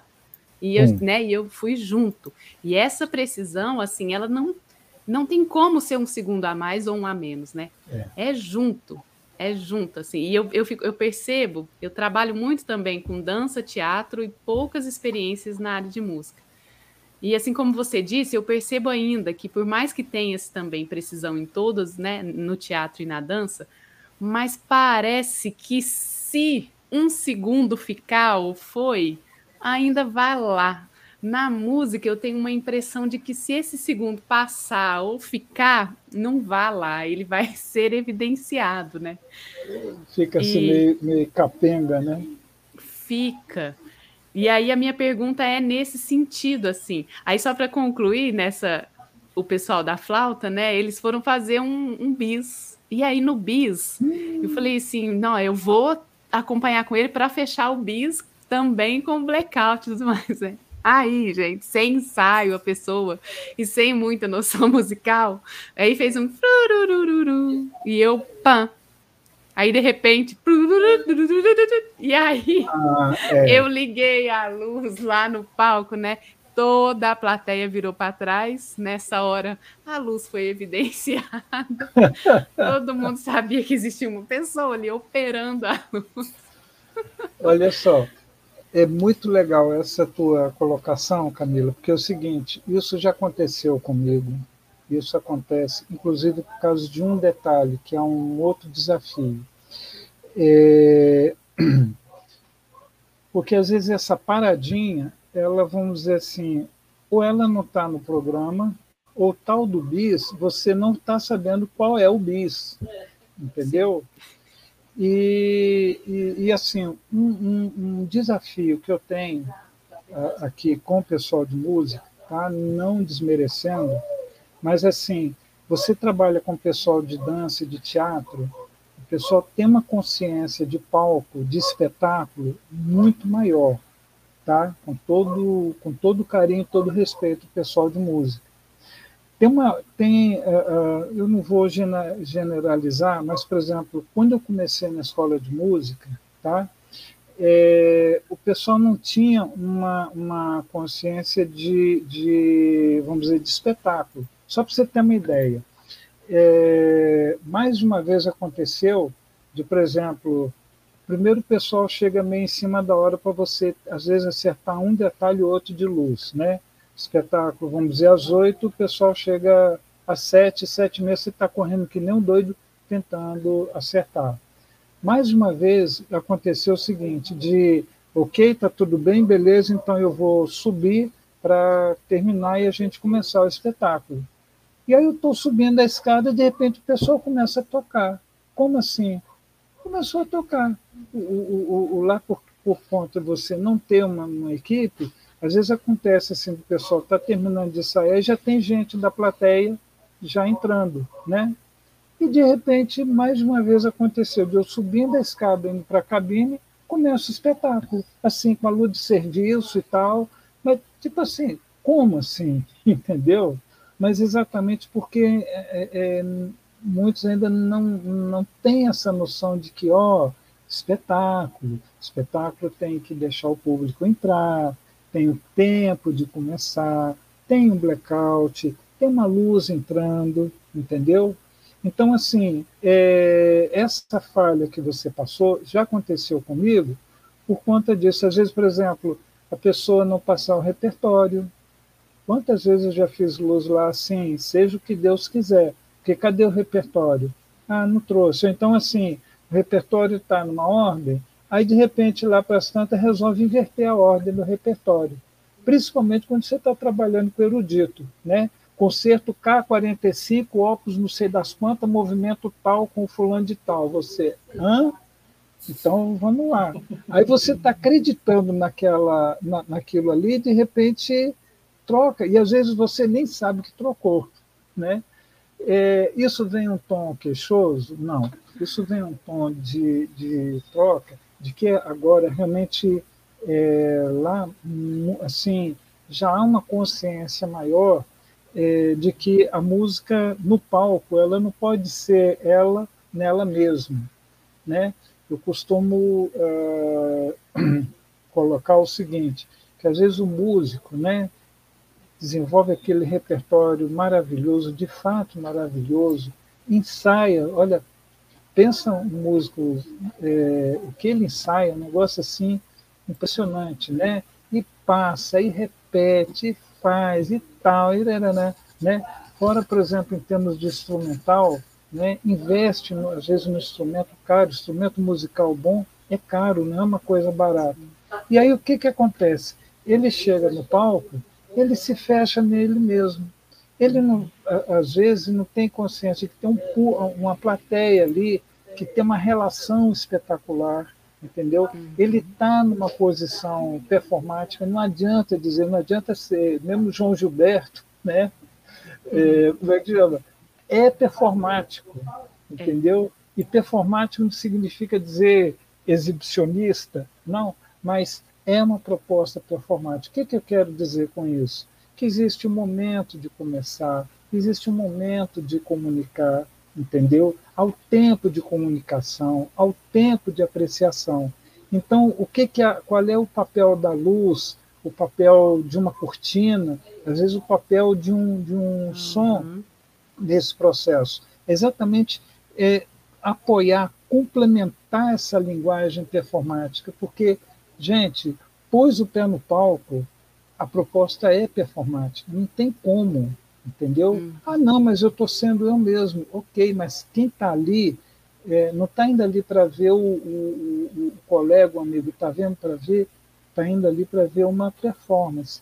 Então, a minha conclusão com isso que eu estou falando é exatamente a compreensão do músico, por exemplo, nisso que você passou, de dizer, olha, tem mais esse, tem mais esse bis aqui, ó, ó, nessa música aqui tem essa paradinha é o que hoje acontece lá na escola com muitos uh, professores. Aldo, olha, o, o, o, o, repertório é esse, eu pensei nesse momento, isso assim assado, ou aquilo. Por exemplo, no, no, no Madrigal, que até então estava com a, a, regência da Isabela Sequef, uma pessoa assim também maravilhosa, nós desenvolvemos um trabalho muito bacana por conta dessa interação de assistir uhum. ensaio, conversar sobre o repertório, ela me dá toques, Waldo, olha, aqui tem esse detalhe, aqui tem esse, né? Tem uma outra, uhum. uma outra regente, a, a Rosilda, que ela também tem essa preocupação de, olha, tem esse detalhe, tem isso aqui. Porque eu digo, gente, quanto mais informações vocês me trazem, mais elemento dá para a gente apurar essa tradução. Agora, Sim. se não passa né, se não passa informação, a flauta realmente vai dar uma pausa, você vai achar que é blackout e ela vai ficar no BO mesmo, até você entender que é para voltar. Entende? Uhum. Então, assim, é, é, é, complicado isso, né? É, em, em, é. termos assim de no meio do espetáculo acontece mais uma coisa que ninguém te falou. Mas como assim? Né? E aí eu até brinco, né? Aí é, o espetáculo é bom, nossa, o artista é maravilhoso. Deu problema no espetáculo, a culpa é do iluminador, né? a máxima. Mas, ó, a gente tem até uma pergunta aqui, o, o Aldo, que é do Dudu Guerreiro. Oi. Ele pergunta: como ah, lidar com essa situação com o pessoal da música? É assim, você Olha todo mundo? né, no, você tranca todo mundo no camarim, põe um play na música, numa fita cassete ou num, num, CD, e pronto, você fica lá ouvindo e pronto, vai ser tudo marcado do jeito ensaiado, é. tá ótimo. Olha só, é, Dudu e outra coisa, é, é, quando eu falo isso, primeira coisa é importante frisar que não é um tom queixoso, de jeito nenhum, apenas assim, reportando uma realidade, porque, logicamente, é um artista e ele está inserido na, reali na realidade dele. A melhor coisa é, numa situação dessa, numa situação de conflito, é você saber é, mediar. Tá? Isso é uma outra coisa. Eu vou reportar de novo o Murilo Eckhart. Tá?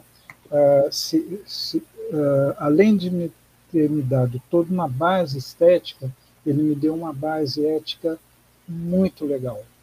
E a base ética, basicamente, é o seguinte: o público não tem nada a ver com o que está acontecendo. Eu já me vi em situações assim extremas, né? De, de, se eu quiser levantar e ir embora, eu teria assim toda a razão, toda a justificativa em função da atitude com que estava uh, uh, me sendo dirigido, né? E uma vez eu cheguei a quase cheguei a levantar na Vila Lobos cheia e eu ouvi o público lá embaixo e isso realmente me vem à lembrança. O público não tem nada a ver com isso. Então o espetáculo segue e aí depois a gente acerta de alguma forma. Então é o seguinte, furos, não avisou, ah, não aconteceu, muito importante é, a conversa depois. O que, que aconteceu? entendeu? Ah, na hora a gente segurar a onda, tentar mediar. Se deu furo de apagar e tem que acender, acenda numa boa, sem apavoramento, entendeu? Apagou, furou, paciência, né? O máximo que pode fazer é voltar à luz, né? Atrasou, por exemplo, tem uma, uma, uma outra situação que é muito delicadinha, né? Uh, às vezes pessoa, o, o, o, diretor, sei lá, o músico, ó, oh, na hora que eu fizer assim, aí acende a luz, tá? Tá. Só que não é assim, né? É, é, esse negócio de fazer assim, de você combinar minutos antes de começar, não funciona.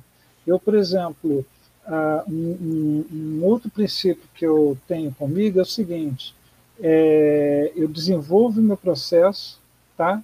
mas assim, como eu disse, ele é, é, é ele é progressivo. Então, por exemplo, uh, tem, por exemplo, conforme o, tempo de ensaio, conforme algumas situações uh, que eu não sinto segurança em sofisticar, em, em, em fazer um trabalho mais elaborado, eu prefiro ir para o mais simples. Eu prefiro uhum. fazer o simples bem feito do que o elaborado mal feito. Já aconteceu muitas vezes de estreia, por dificuldade na montagem, eu fazer uma estreia mais simples, me sentindo assim o último dos iluminadores, mas assim, prefiro fazer o simples bem feito, deixa a luz paradona lá mesmo, do que eu querer arriscar fazer um foco que eu não estou seguro e o foco acender e o, o, o artista né, está falando do outro lado. Então deixa na geral branca. Agora, à medida que você vai assimilando, por exemplo, eu gosto muito de temporada, amo fazer temporada. Por quê?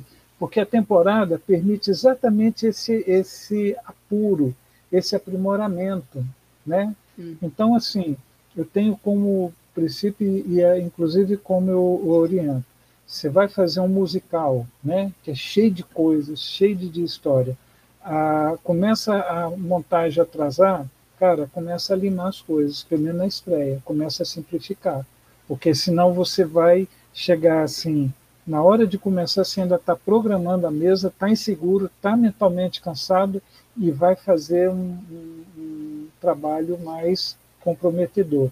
Então, se permita, na medida que a montagem vai dificultando, se permita começar a simplificar algumas coisas por questão de sobrevivência. Entendeu? No dia seguinte, no dia seguinte você volta mais cedo para o teatro, você está mais descansado, aí você vai ajustar uma coisa ou outra, aí de repente você vai fazer mais, uma, mais um detalhe, entendeu? Uhum. Mas assim, respondendo a pergunta do Dudu, é, a, como é chama? É mediar, entendendo o seguinte, o público não tem nada a ver com aquilo, a razão de você estar ali é o espetáculo, então vamos, vamos fazer o espetáculo, entendeu? E de uma certa forma que às vezes acontece, né, Camila, Marcelo, a vaidade fala um pouquinho mais alto e isso dá uma, isso complica um pouquinho. Então uhum. deixa a vaidadezinha do lado, bota a geralzinha branca lá, mas tá, tá, tá segura. E aí no dia seguinte a gente se arvora a elaborar um pouquinho mais, a fazer um pouquinho mais, e aí processo vai é, mais certo. Né? Então, em, uhum. essência, para lidar com os furos é isso, é saber mediar, ter tranquilidade para mediar.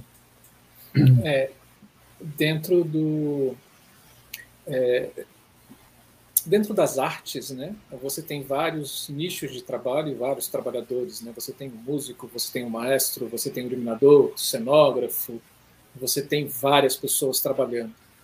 É, mas eu fico com a impressão, Alto, assim, que quando você toma a consciência desse movimento performático que você diz, e que eu uhum. chamo de um movimento artístico, você se torna artista.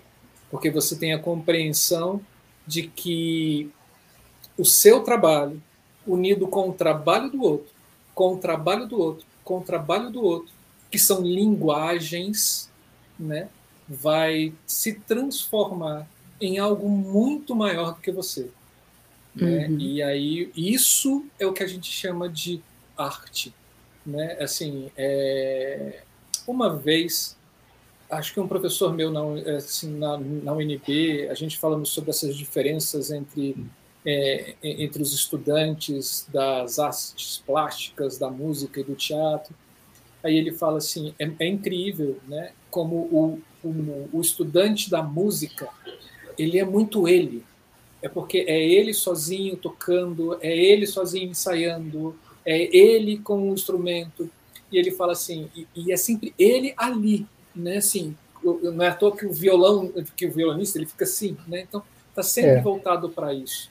E, e, e muito para o ouvido, né? Assim, aí ele falou assim, às vezes essas pessoas precisam erguer a cabeça para ver que existem um diálogo ou vários diálogos né, acontecendo entre ele e a plateia, porque a plateia não está querendo saber se, se o, o grave ou o agudo do retorno dele está bom ou não. Ela quer uhum. ver algo maior, né? ela quer escutar algo, algo maior. Né? E é nesse processo que, que é, é, é, é onde pega ali para você, né? na, na escola de música, né? desses alunos e desses professores tentarem entender esse processo artístico como um todo, né? Sim. É, é o, o, você realmente falou, falou é, certo. É, principalmente o músico, música erudito, né? É, como chama? É aquele, sei lá, si bemol, não sei das quantas, que deu assim uma variação que só ele percebeu, entendeu? Uhum. Ninguém mais percebeu, né? Com todo respeito à, à sensibilidade. Mas assim, eu, eu costumo falar uh, com os meus alunos, Marcelo e Camila, que quando você vai assistir um espetáculo, é, mesmo que você, por exemplo, ah, vai o, vamos dizer assim, eu vou assistir, vou pegar o exemplo lá, aquele primeiro exemplo da apresentação do Mateus, né? É, fui eu, a Fernanda, e acho que foi mais um, um, um, mais um irmão da Fernanda, enfim, a família foi assistir o Mateus, a apresentação do Mateus. Agora, é, tem um detalhe muito importante aí, que é o seguinte: se a gente chegasse lá e o Mateus chegasse no palco e dissesse: Oi, família, que bom que vocês chegaram, valeu, obrigado, até logo, a gente ia ficar assim, mas peraí. É, e aí? Vai acontecer? Por quê? Porque apesar da gente ir ver o Mateus, mas o que em essência nós estamos querendo ver é a sua performance. Entendeu? Não, não importa uhum. o nível de performance, mas a gente não foi lá para ver a pessoa Mateus. Assim, então, como acontece de, de uh, as pessoas que vão assistir um espetáculo, né? Às vezes lá ah, tem um artista fulano de tal, tudo bem, mas se esse artista fulano de tal não desenvolve a performance que ele propôs, fica um negócio assim, ué. Oi, uhum. gente, né? Oi, gente, que bom que vocês chegaram. Obrigado, ó, sou eu aqui. Valeu, hein? Uhum. Um abraço, até logo. Ué, mas e aí? Então, é, é, onde que eu quero chegar?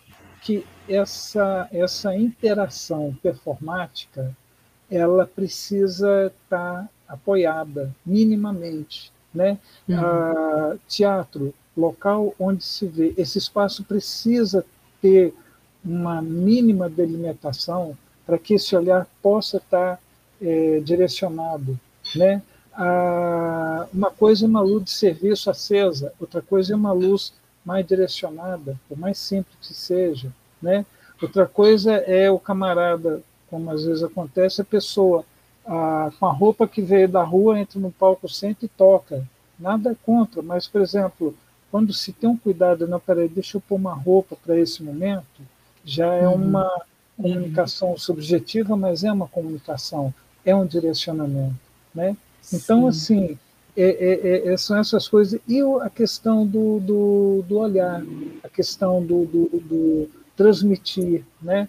Por exemplo, essa questão de, de sintonia, eu me lembro com, com um trabalho lá, é, com duas pianistas, que também foi esse, é, esse concerto K, não sei o que, tarará, tarará, tarará, que só o pianista né, é, é, é, que, que entende, que é a linguagem dele. Né? Então, por exemplo, foi um trabalho que eu falei, olha, não vou me arvorar a inventar história, entendeu? Então vou fazer o básico bem feito, mas vou fazer. Agora, um ingredientezinho de cor aqui, um ingredientezinho de cor ali, só para dar um tempero. Só que, uhum. gente, quando elas começaram a tocar um piano a duas mãos, é, eu fui entrando na, na, na, no, no, no, no, processo que eu fui assim, fazendo a luz, ela não é acendendo, piscando, mudando de cor, não. Uma coisa muito sutil. Mas sabe assim, na hora que dá um grave, você tira um pouco a geral, dá um reforço aqui na luz quente, de leve, entendeu? Uhum. Ou então o piano intensifica, você dá uma carregadinha assim na, na, na, na, na branca e alivia um pouquinho de cor. Detalhes. Uhum. Mas é interessante de que foi um trabalho muito gostoso, realmente assim, eu fui na sintonia, e o mais interessante, porque é o seguinte, é o trabalho mais meu. Então, terminou, terminou, ok, o pianista nem conhecia. Mas teve uma pessoa, eu não me lembro que foi uma professora, que, que muito tempo depois comentou de que a pianista percebeu a variação da luz e que ela ficou impressionada com a sintonia que a luz estava em relação à música. Isso é um negócio muito legal. Então, onde que eu quero dizer isso, né, Marcelo? Essa interação, ela existe. Muitas vezes, ela não está assim perceptível, né? Mas ela está subjetiva. Ela está ali, uhum. ela está acontecendo essa interação. Então, detalhes, até como assim um, um planejamento mal dobrado, ele pode interferir, né? A, a, na, na, cena, né? Então, é uma coisa Sim. assim que eu meus olhinhos brilham com isso, entendeu? Uhum. Eu vibro com isso. E os nossos olhinhos brilham ao te ouvir, Aldo. Muito bom. Eu sei que você separou umas fotos para a gente ver. Podemos vê-las agora? Podemos, podemos, podemos. Não está assim numa sequência lógica, mas eu vou fazer. Eu vou abrir aqui, só vou pedir uma confirmação se está aparecendo. Está aparecendo. Está tá aí, né? Bom, é, uma coisa que, que, que eu quero assim comentar rapidinho é que o, o processo lá na escola de música ele é um pouco diferente quando a gente, por exemplo, quando eu vou trabalhar com um projeto, por exemplo, de uma peça ou de uma dança, né? É porque as coisas lá acontecem muito rápidas, muito imediatas. Então você tem que ter uma resposta é, um pouco maior, você tem que estar tá buscando assim de todos os lados, né? É, esse é o Madrigal de Brasília. Esse trabalho aconteceu em 2019, tá? E essa música é Neon Neon. O que que acontece? É uma letra que não tem letra, são sons, né? E como o, o, o que que eu quero é, dizer aí? Como é que eu cheguei à conclusão dessa luzinha colorida? Exatamente percebendo e ouvindo a Isabela dizendo que era uma brincadeira de, de, de sons, e realmente é uma brincadeira de sons, eu resolvi entrar na brincadeira também, permitir jogar cor, né? bolinhas, que inclusive tem uma hora que eles entram numa cadência bem ritmada, e, e essas bolinhas, como são movies, elas começam a girar, é, começam a girar é, assim, mais lento, entendeu? Mas mais ou menos dentro do ritmo. E aí eles dão um corte, assim, retoma de novo a música. E aí, Camila, aquela história, né? A gente tenta parar o mais próximo possível, né? Então, assim, é uma tradução. Tem que ter a luz geral, porque tem partitura e tudo mais, né? Mas, ao mesmo tempo, dá para a gente brincar. Tem um baita de um ciclorama lá, dá para a gente fazer essas brincadeiras, né? Uhum. Opa, não, não é essa aqui não. É essa. Essa aqui é uma, foi um, um outro trabalho muito legal também. Né? Eu acho que foi até nesse, nesse mesmo concerto. Né? É, Leonardo Dreams of His Flying Machine. Né? Ah, mais ou menos o sonho o, da máquina voadora do Leonardo. Então, a música, na realidade, a letra, que é cantada, eu acho que, que eu não sei se é inglês ou italiano, me perdoe, agora estou lembrado mas ela conta a história do Leonardo tentando fazer o helicóptero voar, né? E tanto que é que aqui já está mais no final. Quando eles começam a música, só tem o azul, o ciclorama azul aqui no fundo, não tem nada disso. À medida que a história vai avançando, entendeu? É, a gente foi compondo e, e isso aqui. Aí chega uma hora que primeiro entra aqui no, no fundo esses discos, né? Eles entram de leve, depois eles uh, tem outro momento que eles se fazem presentes sugerindo o helicóptero e tem dois momentos. Primeiro eles começam a, a, a girar, né? E o, o, o, não me lembro se primeiro o globo girava e depois o conjunto todo girava. E aí no final, a hora que o helicóptero sai, ah não, o, o globo não gira ainda não, só gira a, as projeções né, de três em três, a luz prismática. Então, é o seguinte: o final da história é a hora que o helicóptero levantava. Então, o que, que a gente fez? Na hora da, da que eu tinha a deixa lá, detalhe, uh, pegando aqui um outro macete, gente, quando vocês forem trabalhar com iluminação com regente, é, observe muito o regente, porque às vezes assim a regência dele pode ser o gestual dele pode ser a deixa para você entrar um efeito. Foi exatamente hum. aqui. Eu acompanhando o, o, ensaio, então eu percebi que no, no, acorde final a Isabela fazia um gestual, né, de, de uhum. regência, e eu me baseava exatamente ela para acontecer o seguinte: esses círculos se dividem em dois e vão para a plateia e começa a girar o globo como se o helicóptero tivesse levantado o voo. Então dá um efeito legal, porque é o seguinte, até então tá, a plateia está no escuro, e de repente vê aquele globo assim, ainda mais que o teatro lá é grande, né? E ele vai uhum. para as duas paredes laterais e, e esse esse mosaico não só girando o conjunto, mas os, os, os globos, né, os discos girando também. Então, muito legal. Ou seja, é a luz contando essa história junto também. Né? Uhum. Né? E aí, um detalhe importante, né? a gente saber, saber a hora que a luz pode ter um primeiro plano, a hora que a luz tem que ficar na dela. Né? Então, uhum. nessa hora tinha toda a justificativa, né? porque o helicóptero voou, então a gente só reforçou essa imagem do helicóptero voar. Né? Mas legal. Uhum. Muito legal. Pena que na filmagem não, não, não pegou a entrada na plateia. Nossa, ok, esse é a reunião. Tá, aqui é o Carmina Burano. Eu quis colocar essa, essa luz só para vocês terem uma ideia do que, que é o palco do, do teatro lá, agora é o Teatro Levino Alcântara, o que, que é esse palco cheio. E isso aí está cheio, olha, dois pianos, um coral completo, entendeu? Então, o desafio uhum. de você ter que iluminar esse povo todo, né, todo mundo de partiturazinha na mão, e ao mesmo tempo você brincar com a luz. Aqui é exatamente, está vendo que a, a, a, eu vou mexer aqui com meu, está vendo aqui a, a regente, a Isabela? Olha o braço sim. dela aqui aberto. Na hora que ela deu o corte, sim, o último acorde do Carmina Burana. E aí, para dar um efeito, o que, que a gente fez?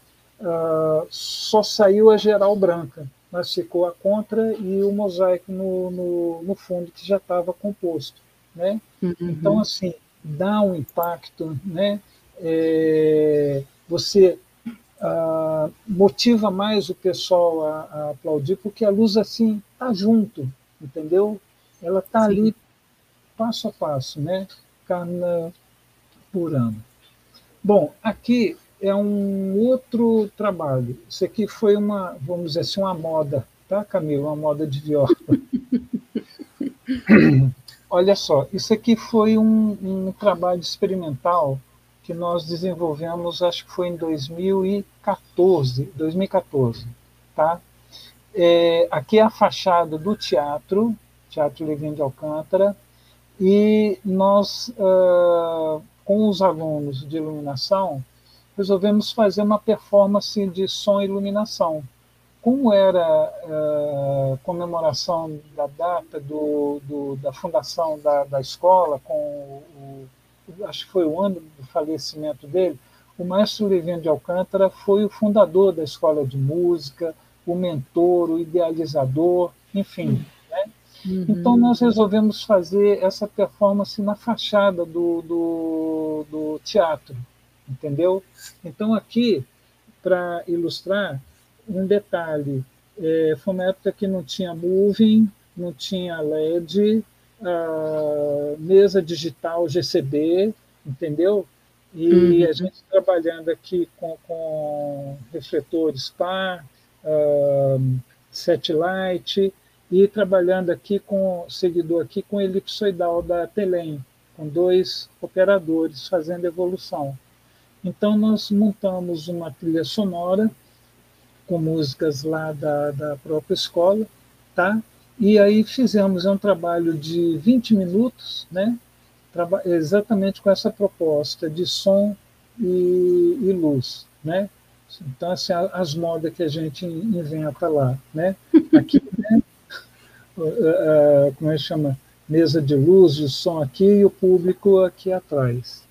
Uhum. Bom, aqui já, já não é na escola de música, foi com o, o é, Lutia de La Mémoire, né? com o Ópera Estúdio, foi a segunda ópera que eu fiz, o Aquiri não, não achei foto. Mas é, nessa história de você uh, pensar a luz, ela integrada, você vivenciando o, o momento. Tá? É, tá vendo esse, esse lustre aqui em cima? Uhum. Mexendo? Esse lustre, ele é tudo de copinho de café. E ele está assim, com, com, com luz, tá? Porque é o seguinte, nós afinamos dois elipsoidais bem de leve, só para dar a impressão de que ele estava mandando luz para cá, entendeu? Uhum. Deu um efeito assim super legal. Agora, tem um momento que é um momento assim de delírio, que é exatamente aqui no terceiro ato, né? Que é o casamento da Lutia e ela, ela, enfim, ela se desorganiza, entra num delírio total, é, todo ensanguentado, e aí nós trabalhamos aqui com um, um tom de vermelho assim lateral, né? Ó, uhum. marcando as luzes. É, é a pena que, de novo, aqui a foto. O que, que, o que, que nós fizemos com esse lustre? Esse lustre, que antes estava aqui branco, ele também fica, Opa! ele fica exatamente nesse, nessa cor. Ou seja, é, o, o ambiente se transmutando também junto com ela, entendeu? Com o delírio, uhum. com o desatino dela, entendeu? Então, foi isso, não só colocar um ambiente de vermelho, vamos dizer assim, a grosso modo dizendo, mas pensando em termos de forma, né, luz lateral marcando, dando uma dramaticidade maior nesse desespero, e o próprio Lúcia, porque a, a foto não pegou, ele também estava nesse tom, inclusive, mais intenso, em termos de uhum. Né? Então, essa questão da gente, da, da luz estar tá, é, junto, passeando junto, participando junto dos momentos. Aqui também é, é, é foi final de 2019, foi um show beneficente da Abraço, que agora tem uma parceria com a Escola de Música. Por exemplo, esse show praticamente eu não vi o ensaio. Eu só vi o, o, o, o como é que chama? O repertório. Mas olha só, esse elemento aqui, ele foi de um recital de formatura de uma aluna que eu achei tão interessante que eu falei, escuta, se, se eu pedir, quiser, você me empresta? Claro, a hora que você quiser. Isso aqui, gente, é tubo de PVC que ela montou, entendeu? e a luzinha de incandescente de 25 transparente. Olha o efeito hum. que isso hum. dá. Olha o efeito que dá aqui. Que e legal. Aí, nessa hora, sim, né? Nós, uh, uh, compomos isso, e aí, como eu digo lá, é, a gente já tem assim uma como é que chama uma prateleira de efeitos, né? que tem hora que não dá para você elaborar, você tem que lançar mão de algumas coisas, está combinando, fazendo a receita ali na hora e fazer a coisa acontecer. Então, Sim. isso foi um do, do, do, dos recursos, né? Mas sempre trabalhando com esse cuidado.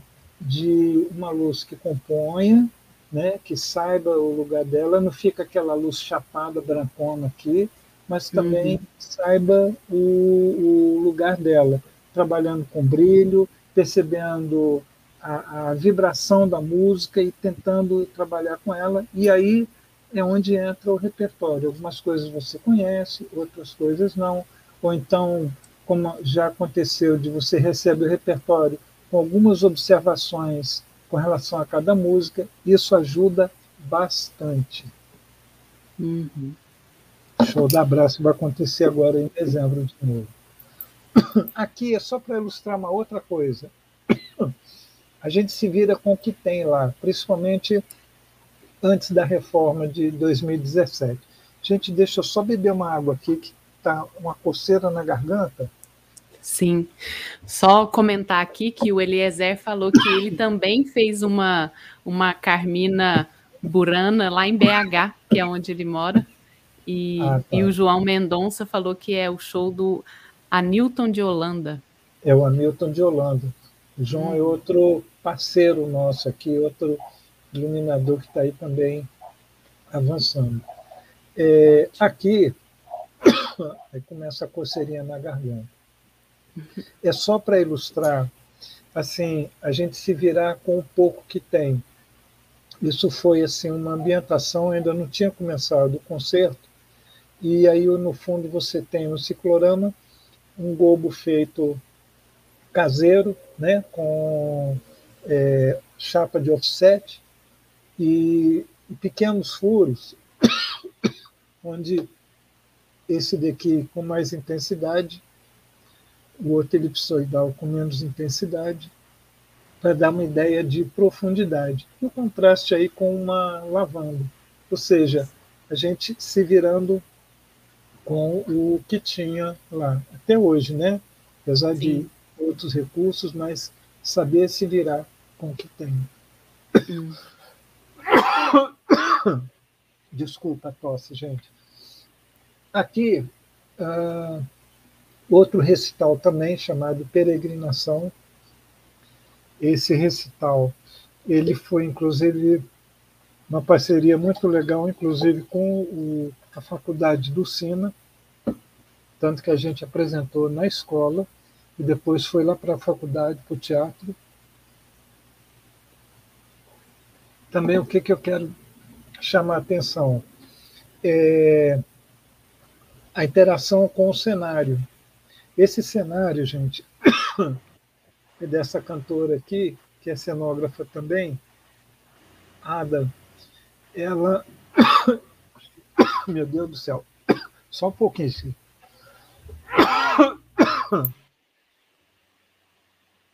Não quer sair. Muito bem. É, esse cenário é todo de material reciclado.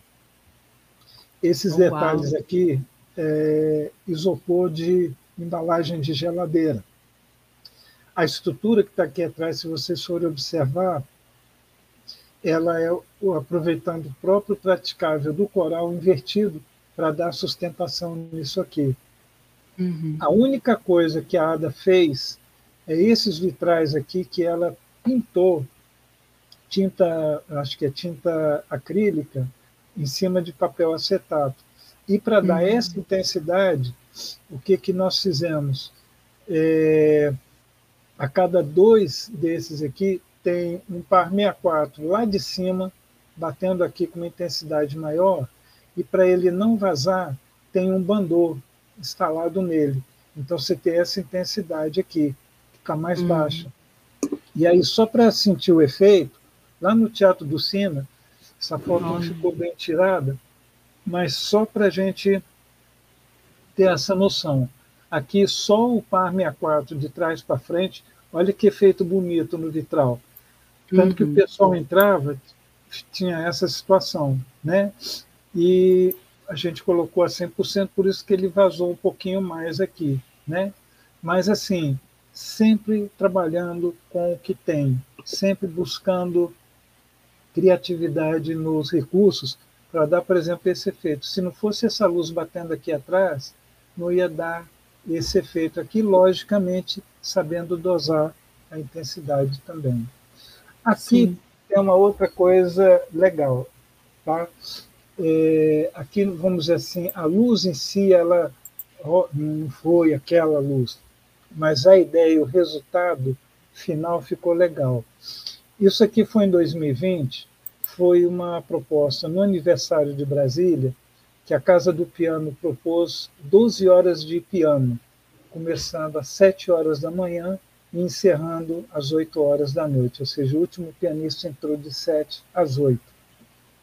Isso foi uh, transmitido ao vivo, foi lá na escola de música, e aí é, eu fui convidado para fazer essa luz também, que a princípio, gente, ah, não era nem para ter nada, era, olha, é só uma luz branca mesmo, vai ser 12 horas, é só para acender e tudo mais.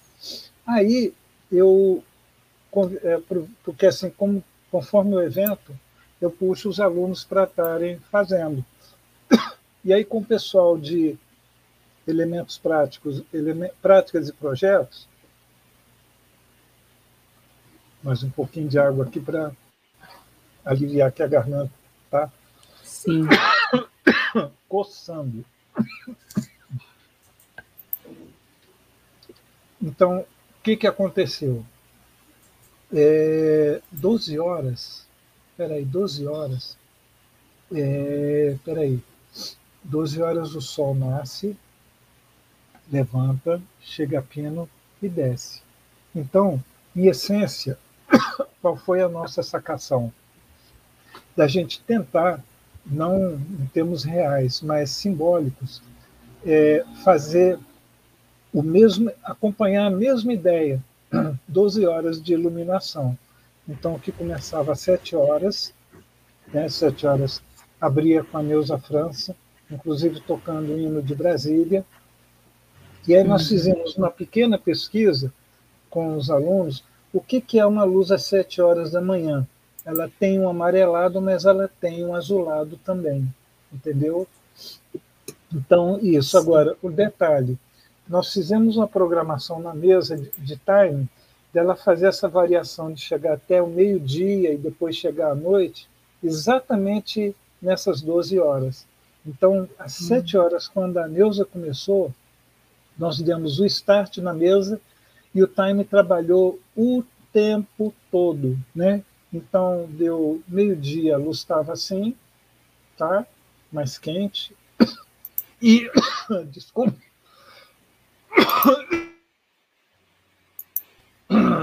Já o último, perdão, de seis a sete, ela já estava assim é, na noite. Ou seja, apenas nesse processo de acompanhar, uma coisa que a princípio não era só uma luz branca, mesmo maratona de 12 horas. Uhum. Puramente piano, não tem nem o que a gente a gente fazer. Mas de novo essa questão do processo é, criativo. O que, que a luz pode estar dialogando nessa proposta minimamente? Sem grandes coisas, não tinha muita coisa aí. Né? A gente trabalhou com uh, é, refletor de LED, entendeu? E, e três, uh, três para garantir a, a, a, luz no pianista, entendeu? E um programa de, de time, né? E uhum. aí ah, acabou. Aí acabou. acabou. Deixa eu retomar aqui. Ok, voltei. Então, assim, o, o, a ideia é que a luz sempre seja participante ou coparticipante. Né? É, por exemplo, na, na própria escola de música, um, um, trabalho que a gente tem desenvolvido, tá? apesar de ter que ser uma coisa mais imediata, primeiro despertando é, músico, você faz parte de um espetáculo. A gente pode, a luz pode te ajudar nesse espetáculo para que a sua performance seja mais apreciada ainda. E eu não estou falando uhum. né, de pisca-pisca, não é de efeito de cor nem nada, não. É a luz estar ali junto, percebendo a sua performance, trabalhando contigo. Né? Então, nessa perspectiva, é, dentro do, do que é possível, mesmo com concerto, a gente tem procurado trabalhar não com aquela luz branca, né? Concerto é luz branca de frente, atrás, garantiu a partitura, estamos conversados. Nada contra isso e tem, às vezes, situações que tem que ser isso mesmo. Mas, assim, tentando ser uh, uma luz mais de ambientação, né? ou seja, ela vai acompanhando a, a performance, né? ela vai complementando esse processo de apreciação uh, do público. Né? Em, uhum. síntese é isso. Maravilha, Aldo. Muito bom te ouvir. Assim, foi hum. uma aula, como diz Eliezer. Eu só tem que concordar, assim. Nesse hum. feriadinho, a gente aqui de boa, um dia mais tranquilo, né? Mal sabia eu que a noite ia terminar com essa aula maravilhosa. É muito hum. bom e muito bom você Acho que uma coisa que eu vou levar, duas coisas dessa conversa de hoje que eu vou levar para a vida. Primeiro é essa tradução, né? Que você diz, que é a tradução. Achei magnífico isso. Essa analogia que você fez da tradução é, do espetáculo para a tradução da linguagem da iluminação. Então, muito bom esse isso que você diz. E a outra coisa é esse quando eu me encontrar e tiver oportunidade próxima de trabalhar com pessoas da música, eu quero mudar o meu diálogo, a minha forma de diálogo e a minha forma de discurso, assim. É isso que você está falando mesmo, né? É falar, olha, gente, eu estou aqui para colaborar com a performance de vocês. E isso, né? Uma vez que vocês estão no palco, vocês estão realizando uma performance e eu vou ajudar, colaborar com essa performance. Então, muito obrigada pela aula, mesmo, mesmo, mesmo, que são duas coisas que eu levo agora a partir de hoje. Muito bom te ouvir, sempre um prazer te ouvir. E é sempre um prazer estar falando. Só um detalhe: essa frase, né, tradução da linguagem do espetáculo para a linguagem luminosa, é uma frase do Graça Veloso, e que aí eu só peguei a frase e tenho. Mastigado ela assim bastante, entendeu? Mas Sim. o prazer é, é, é, todo meu. O prazer é sempre. É sempre. Aldo, fica aqui o nosso agradecimento. Assim, é... eu não tenho o que falar, porque você deu basicamente uma aula de como que é criar a luz né, de um, para um evento, para um espetáculo. Muito obrigado por, por essa generosidade sua de, de poder compartilhar isso com a gente. Eu acho que quem estiver assistindo a gente aqui é, agora, ao vivo ou no gravado, né, vai ter vai ter uma consciência um pouco melhor sobre sobre o que é criar a luz, né? É, e que é difícil ter essa clareza que você tem, chegar nessa clareza uh, de ir nesse processo requer muito tempo de, de, de trabalho. E, e, obrigado mais uma vez por você ter compartilhado esse, essa clareza sua com a gente. Eu, eu assim, você ia falando e aí eu ia elaborando perguntas e lá na frente você ia respondendo. Aí eu falei assim, não, então tá. Então aí ele fala, você falava outra coisa, eu já elaborava outra pergunta e você já respondia. E, e é, isso é, é, deixa muito claro que a, a, prática dentro de sala de aula é, influencia e muito o seu pensamento, a, a sua construção de, de, ideias, a sua construção de, de narrativas e de discurso, para que não deixe nenhum ponto solto né, na, na sua fala. Isso demonstra o, o, excelente professor que você é também. É, muitíssimo obrigado. Muitíssimo obrigado mesmo. Assim. Da ideia gente... está aberta, de portas abertas para você sempre. Obrigado. Obrigado. Assim, é, quem agradece sou eu também, por essa oportunidade que vocês estão dando, por essa abertura, né, de estar aqui compartilhando, e é o que eu digo, compartilhando uma coisa que eu tenho um prazer muito grande, entendeu? Isso está no meu, no meu existir, no meu existir. Aliás, é curioso porque todas as assim os fatos marcantes na minha vida, né? Inclusive a, a minha própria esposa Fernanda foi dentro desse universo de é, iluminação, né? Desde que eu me entendo por gente é isso. Agora, uma coisa também assim para a gente fechar que é muito importante em termos dessa compreensão, em termos dessa narrativa, que é, é, é assim é um desafio constante. É um desafio constante. Cada projeto é um desafio, entendeu? Então, assim, é, exige esforço, exige atenção, né? exige é, suar, suar um, um, um, um pouco agora. É um prazer, por isso que eu gosto de estar sentado lá na mesa operando, porque é a hora que a gente, é a hora que eu curou o, o, o processo, né? E aí fazer. Mas, enfim, gente, muito obrigado. Eu também me coloco aqui sempre à disposição, porque for necessário, tá? E, assim, vida longa para esse trabalho de vocês, tá? Que, assim, tem muita coisa boa. Eu quase, às vezes, não, não, não participo, porque segunda-feira eu estou dando aula na mesma hora. Então, assim, é, é, é, realmente fica mais difícil. Já Mas, transfere assim, a aula para cá. Assim, oh, oh, oh. Fechado. Fechado. Mas é um projeto muito, muito bacana. Um projeto assim. Eu digo porque a gente começou, eu comecei a ver isso também, né?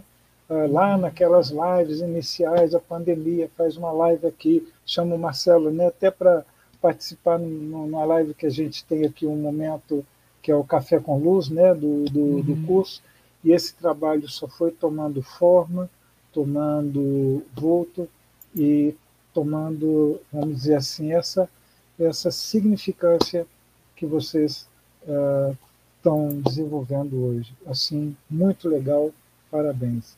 Um abraço para você, Camilo, um abraço para você, Marcelo, tudo de bom e até a próxima, até uma próxima oportunidade. Até a próxima, Aldo. Abraço, se cuida, tá? Fica bem. Até. Da mesma forma. Uau, hein, Marcelo? Que aula, né, Camila? Uhum. Não imaginava que a gente ia terminar a noite deste dia 2 de novembro. Assim, muito bom, muito bom, muito Sim. bom acho que no Dia de los Muertos provamos que estamos vivos.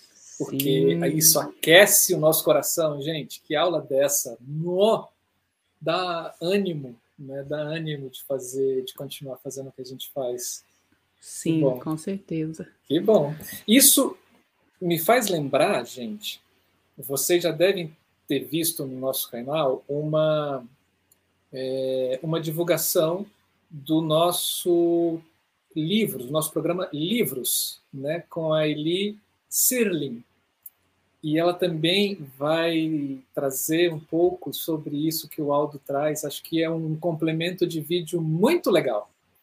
Né? Esse daqui, do Aldo, e, da, e do, do, livro dela, que é Luiz, é, Luiz Parteatro. Yep. Tchan, Ó, oh, Marcelo dando spoiler, minha gente. É, La Luz no Teatro. Vale muito a pena. Se você conseguir assistir e conjugar esses dois vídeos, gente, vai ser fantástico. Estamos aqui, ó, botando legenda nele e tá ficando maravilhoso. Sim, sim. Gente, e nesse feriadinho gostoso, eu espero que vocês tenham gostado dessa aula, tanto quanto a gente do lado de cá. Para você que está no canal pela primeira vez, se inscreva aqui no canal, aciona o sino, porque assim todo conteúdo novo que entra, vocês vão ser notificados, notificadas. Saibam que toda a nossa programação vai sendo divulgada semanalmente nas nossas redes sociais: Instagram, Facebook e Telegram. Acompanhe a gente por lá para vocês saberem quem vem por aí, além da Eli, além desse livro delicioso.